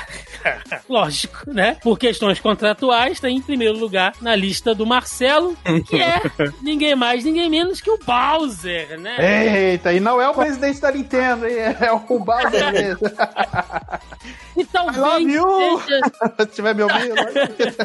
talvez seja o primeiro é, é, vilão que nós tivemos contato aí, cara, jogando Super Mario. É um dos vilões mais antigos do videogame, é uma Uhum. das rivalidades mais ah, exploradas, né? E já ultrapassou o mundo dos games. Tá na cultura pop. Quem assistiu aí Detona Ralph, né, cara? Bowser tá sempre presente. Você vai fazer festinha lá do Mario. Tem o Copa, né? O pessoal chama. Na minha época era o, o Copa. Era o Copa, era o Bowser, né? Hã? Tinha essa tradução e tal. Depois a galera passou, passou a chamar de, de Bowser mesmo, que pode não ser o mais difícil, pode não ser o mais desafiador. O Mario pode ter outros desafios, mas aonde você for, que tiver lá a imagenzinha lá do Bowser, vai te remeter E é um personagem que ele já foi vilão, ele já, já, já, já foi protagonista, já teve jogo dentro do Bowser, já pilotou kart, já fez de tudo, cara, assim. Já, o, o cara é realmente polivalente aí. Talvez seja realmente o vilão mais emblemático aí do, do mundo dos games. É,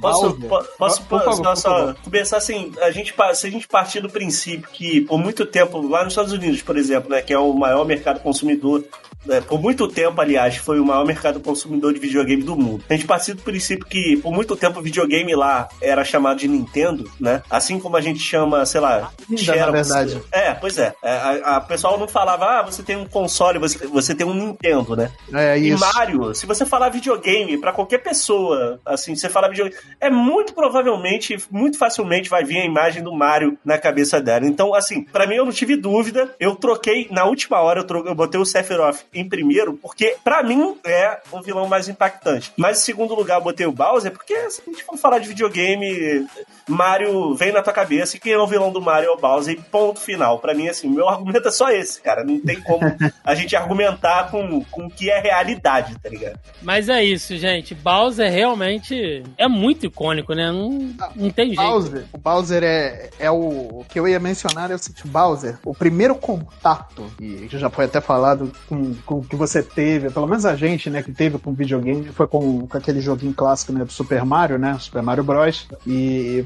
você entrava nos castelos, tentava passar aquela fase maldita dos castelos, né, e aí, no final das contas, tinha lá uma pontezinha que tinha um Bowser e você não conseguia simplesmente pular no Bowser, você tinha que, de algum jeito, passar por ele e acionar o machado para poder o Bowser cair dentro do- da lava e você salvar a princesa daquele castelo, né? É, é o primeiro contato de muitos, assim, que a gente teve durante a história dos videogames aí com, com o Bowser. E é um vilão que ele só foi evoluindo, né? E por muito tempo ele passou desapercebido, passou esquecido, né? Ele foi amolecido conforme o tempo. E agora, nesse último remake aí que a Nintendo trouxe com conteúdo extra do Bowser's Fury, você lembrou e foi lembrado o porquê que o Bowser é um vilão temido, né? É, aquele Bowser gigante lá. Nossa, eu juro, que eu vi- quando eu vi o primeiro trailer do Bowser's Fury, eu juro que eu fiquei com medo do Bowser, assim, eu me lembrei de como eu me senti quando eu enfrentava o Bowser quando era pequeno. Isso fo- foi uma coisa muito impactante pra mim, porque, cara, Mario sempre foi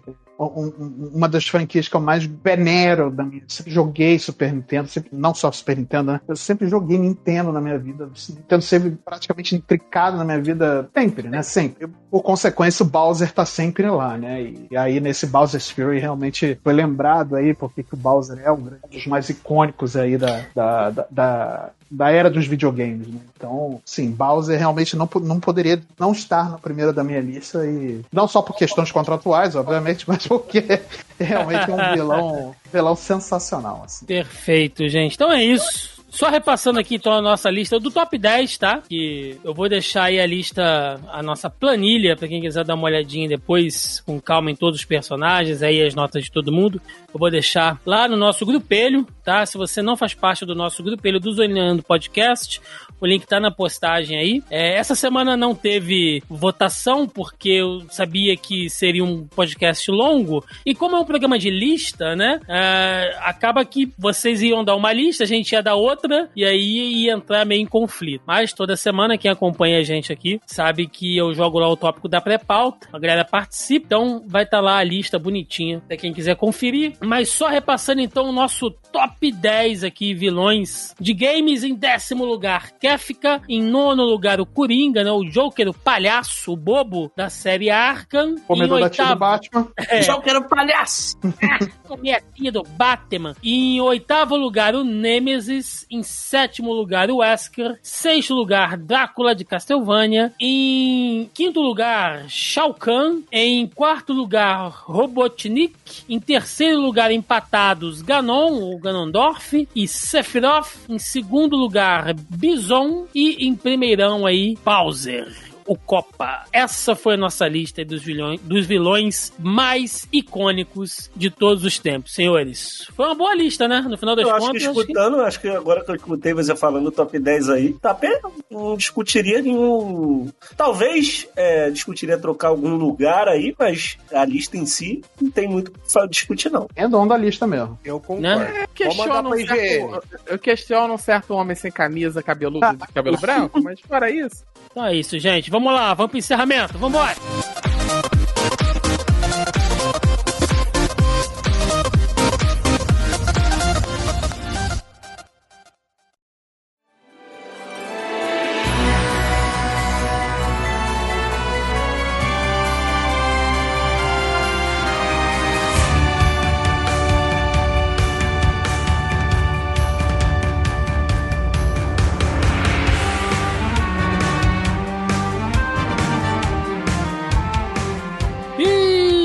Ao final de mais um Zoneando Podcast, onde fizemos uma lista aqui, votação, podcast muito divertido. Falamos de nostalgia, de jogos, né? A- Até de Mup a gente falou nesse podcast. Pô, Então vocês veem que. vontade. mano. Pô, cara, é. Mas acho que videogame. Será que acha, mané? Pô, Até eu vou procurar agora. força a gente falou nesse podcast, né, Thiago? Pois é, mas assim, eu acho que videogame, cara, tem essa magia, né? Ainda mais nós já somos nego velho já. Então, acho que a gente acaba sempre viajando, né? O, o videogame sempre traz a gente pra, pra alguma parada. Ah, assim, sem que, dúvida. Ô, que, Thiago, às vezes. que às não vezes, seja só, só, o- só o videogame. né, E a lembrança, às vezes, ela até meio que mexe com teus sentidos, não só no momento da lembrança. Você sente até na sua cabeça cheiro do lugar que você jogou, Uhum. de repente, uma boss fight. Então, é sempre divertido, cara, quando você Sim. mexe com esse tipo de programa, porque é uma lembrança, é, é- é um processo assim, de mexer numas gavetas que você não mexe no dia a dia. Bem bacana. Pra, pra- acho que pra ficar melhor, só pra gente sentar na mesa do boteco quando essa pandemia acabar, e aí a gente Opa, troca essas ideias. Vem vacina, vem vacina. Aí não viu visitar os Venham, venham. Mas é isso, gente. Foi o nosso podcast aqui de, de lista de vilões icônicos. Aquele momento agora é pra jabá, recadinho que vocês quiserem. Senhor Joaquim Ramos. Como sempre, então, eu comecei num trabalho um pouco exploratório, então o nosso ritmo tá um pouco desacelerado, mas o projeto de tentar acabar com o backlog de gravações do Backlog Game Club ainda tá de pé. A gente tá, tá editando, tá no processo de gravar o próximo, que vai ser o de Yakuza Zero, mas a gente tá aqui com o projeto. Então, assim, ouçam lá os quem ainda não ouviu, quem ainda não ouviu os novos, ouçam lá o Backlog Game Club. A gente tá voltando, o ritmo tá um pouquinho desacelerado, porque eu tô com um serviço novo, tô com as frilas aí, então eu realmente tô sem tempo, mas a gente não abandonou o projeto, ele tá realmente, tá voltando, tá, com, tá lá. Então vai lá ouvir, onde o podcast, onde o Thiago me acusa de ser, de ser muito mais animado do que eu sou aqui, onde eu sou o host lá, a gente fala muito de, a gente fala de vários jogos antigos, ocasionalmente um ou outro novo, então tem sempre essa proposta de, de falar. Então, se você gostou de me ouvir falando de jogo aqui, vai lá dar uma conferida no backlog. Lá é o WandaVision do Joaquim. Ele é uma outra realidade muito mais feliz lá no mundinho dele.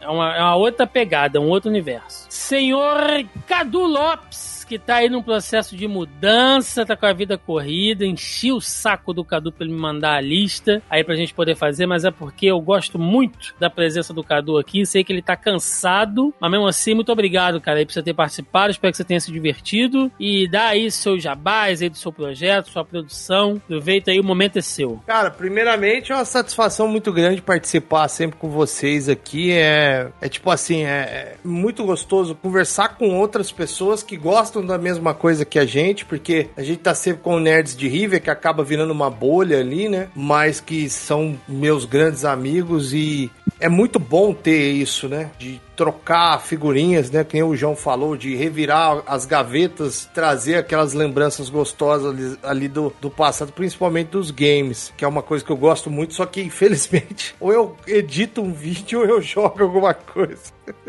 então tá foda. Tanto que eu tive que até tirar jogo de videogame do canal agora. O canal tá só. Só. Tá filmes, séries e animes, tá ligado? A gente tá fazendo bastante react de anime. Tá, tá bem legal. Então, assim, convida todo mundo que gosta, não só de, de assistir e ver notícias aí um pouco mais aprofundadas do que um Hyperdrive. Que o Hyperdrive dá a notícia, ou qualquer coisa que seja parecida com o Hyperdrive, dá a notícia muito rápida, mas acho que perde a essência daquele de resgatar alguma coisa a partir daquela notícia, e aí eu faço isso, né? Eu, eu acabo dando um pouco da minha opinião também sobre a notícia das, do dia, mas, cara, é isso. Caducando tá só crescendo, graças a vocês que vêm me ajudando, Tiagão Tiagão sempre dando aquela, aquela força e vamos pra Posse de Caldas e vamos ser radialista agora. Tá aí, cara. Boa sorte aí no, no novo projeto. Dê tudo certo. Amém, valeu. Senhor João Vinícius, meu chapa, meu brother aqui, essa baixada, essa terra sofrida. Tamo junto. Cara, obrigado aí por ter tirado um tempinho. Sei que você também tá aí super atarefado, canal bombando, né, cara? Tô super feliz aí de ver seu crescimento. Mudou o setup. O cara, esse cara Sim. tá demais, meu irmão. Esse cara tá assim, tá o dono da internet no Rio de Janeiro, o João Vinícius. Um lobby fortíssimo aí com a galera de, de esportes aí. Todo esse papinho de que ele não gosta do pessoal de LOL, isso é uma mentira. É mentira, isso é mentira. Agora eu vou revelar. Meu irmão, o João, o João recebe de super. O que o João recebe de superchat, vocês não. Porra, cara. Ah, quem Olha. Dera, quem dera. O cara já comprou uma SUV novinha aí só com dinheiro de superchat. Então vocês vocês estão.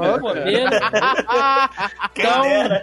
É, ele faz. Isso aí é papinho, isso é papinho. Então, João, cara, muito obrigado por ter participado. Fica à vontade aí, cara. Cara, obrigado por me convidar. Você sabe que você me convida, mas eu sempre estou me convidando, né? Falando, me chama, me chama, eu adoro fazer podcast, cara. É uma das paradas que eu mais gosto de participar, ainda mais quando não sou eu que vou editar, né? Que é muito bom eu É gostoso, né? só Uma participar delícia. e fechar Ai, aqui e Eu falar. adoro quando isso "Foda-se, é acontece Thiago, também. Adoro. três horas. três horas da gente falando um monte de merda que não vai poder ir pro ar, tá ligado? Eu tô, eu tô aqui gravando, eu tô aqui olhando o timer do backup e eu abro um É. sorriso pensando, ah, quem edita é o Thiago. É, edita o Eu fico Thiago, olhando o timer do backup. Nossa, nossa, pra falar em edição, fazer um rápido parênteses aqui, cara, eu gravei semana passada, quinta-feira, sobre o Snyder Cut, né, no, no podcast que eu, que eu falo, e, e sou eu que edito, né, e, Nossa. cara, eu demorei, foram, foi- o, o bruto foram três horas de bruto, e... ah, que bonitinho. É, pois é, demorei dois dias pra editar, terminei no sábado, no- quase 24 horas trabalhando, Imagina. e, e, cara, quando chegou no final, o arquivo corrompeu. Ah, não. Nossa, Eu meu que- Deus. Eu recomecei Mas o me deu, processo. olha, me deu um calafrio real aqui Nossa. agora. Só meu quem já Deus. passou por isso, é, enfim. É, Mano, é cara, eu quase, Só- eu quase falei pro pessoal, É. ó, não vai sair episódio, foda-se, eu quero que se foda. Vou te, vou te devolver a palavra, João, pra você fazer aí os, Uhum, os jabás. Mas, é, eu- e eu, pensando aqui, né? Pô, semana passada a gente também gravou de Snyder Cut, três horas de podcast. Essa semana eu vou descansar, vou falar de joguinho.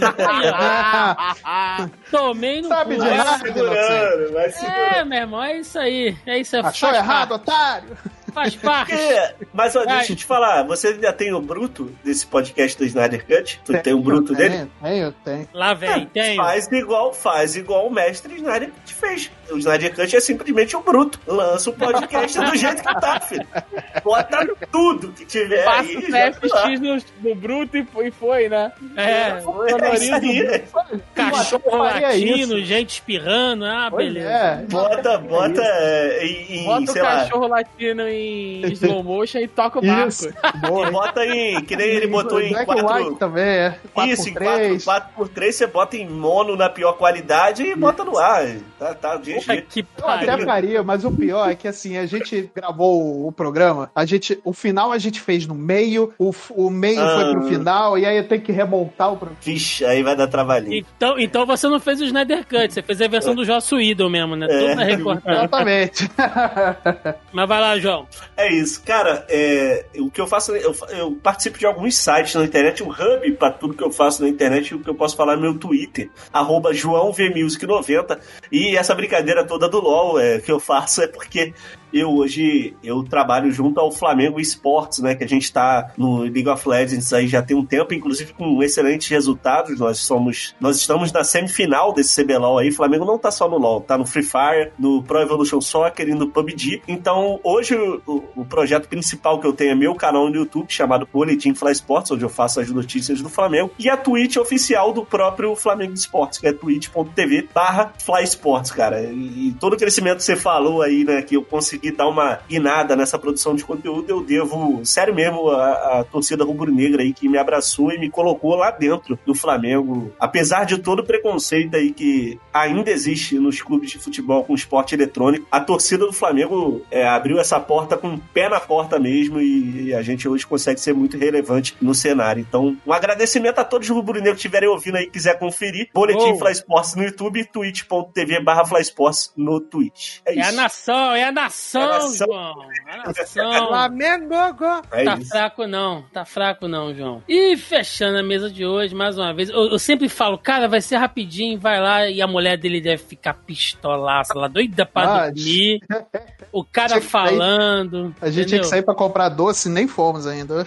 Olha aí, tá vendo? Vai, vai, vai brigar comigo ainda quando a gente sair aí depois da pandemia. Então, Bom, o nome Mar- dele é Tiago Almeida, tá? Assim que você acha ele. No, no- no- Em todos os lugares você acha ele como Tiago Almeida. Faz tá? um É isso. boneco de voodoo, né, cara? Isso.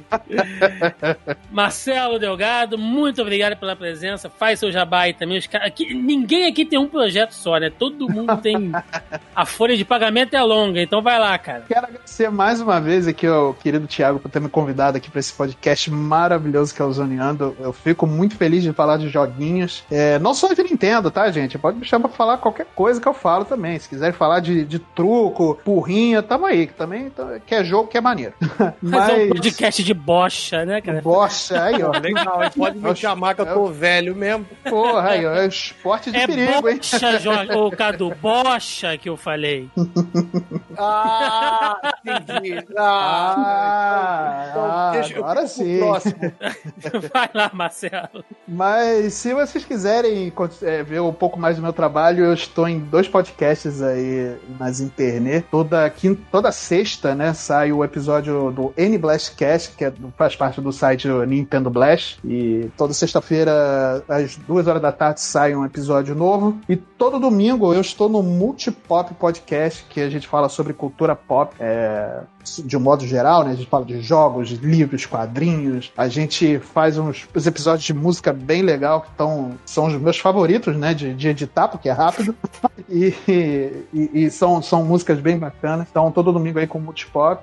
Agradeço mais uma vez a presença, ao convite aí. E muito obrigado. E espero que ouça esse podcast que ficou maravilhoso sobre vilões aí. É isso, senhores. Bom, recadinhos de sempre. Mais uma vez, reforçando, se você quer fazer parte desse podcast, contribuindo aí com a nossa pauta, deixando perguntas, comentários, não deixem de participar do nosso grupelho lá no Facebook, o Zoneando Podcast. O link tá na postagem aí, se você estiver ouvindo por alguma fonte externa. Entra lá no zonae.com.br, vai na nossa postagem aqui, o link tá lá. Quem quiser participar, ou procura aí, joga aí no Facebook, Zoneando Podcast, e vocês nos encontram também. Além disso, você ouve o Zoneando nas principais plataformas agregadores e aplicativos de podcast. Estamos também no Spotify e no Deezer, galera. Estamos também aí nas principais e mais relevantes redes sociais: Facebook, Twitter, Instagram. Vocês nos acham aí sempre produzindo algum material, notícia, review, reaction, enfim, e sempre aí macomunados com essa nossa galera amiga, parceira aí que tá sempre prestigiando aqui o nosso trabalho. É isso, gente. Deixe nos comentários aí a opinião de vocês, o que, que vocês acham da nossa lista e qual o, o- o ranking, o top, enfim, lá. Digam como vocês quiserem aí dos melhores ou mais icônicos vilões, né? Podem deixar aí a opinião de vocês, pode fazer julgamento de caráter, entendeu? Pode aí realmente criticar, massacrar quem até hoje não jogou um Zeldinha, não tem problema, entendeu? A galera tá aí realmente Meu pra Deus. isso. Mas pra vai jogar, ser- hein? Vai jogar, hein? Tá amanhã, amanhã tem. a chincalhada. É pra isso que a gente tá aqui. Então é isso, gente. Ficamos por aqui e até semana que vem. Um abraço e até mais. Valeu! Valeu! Falou!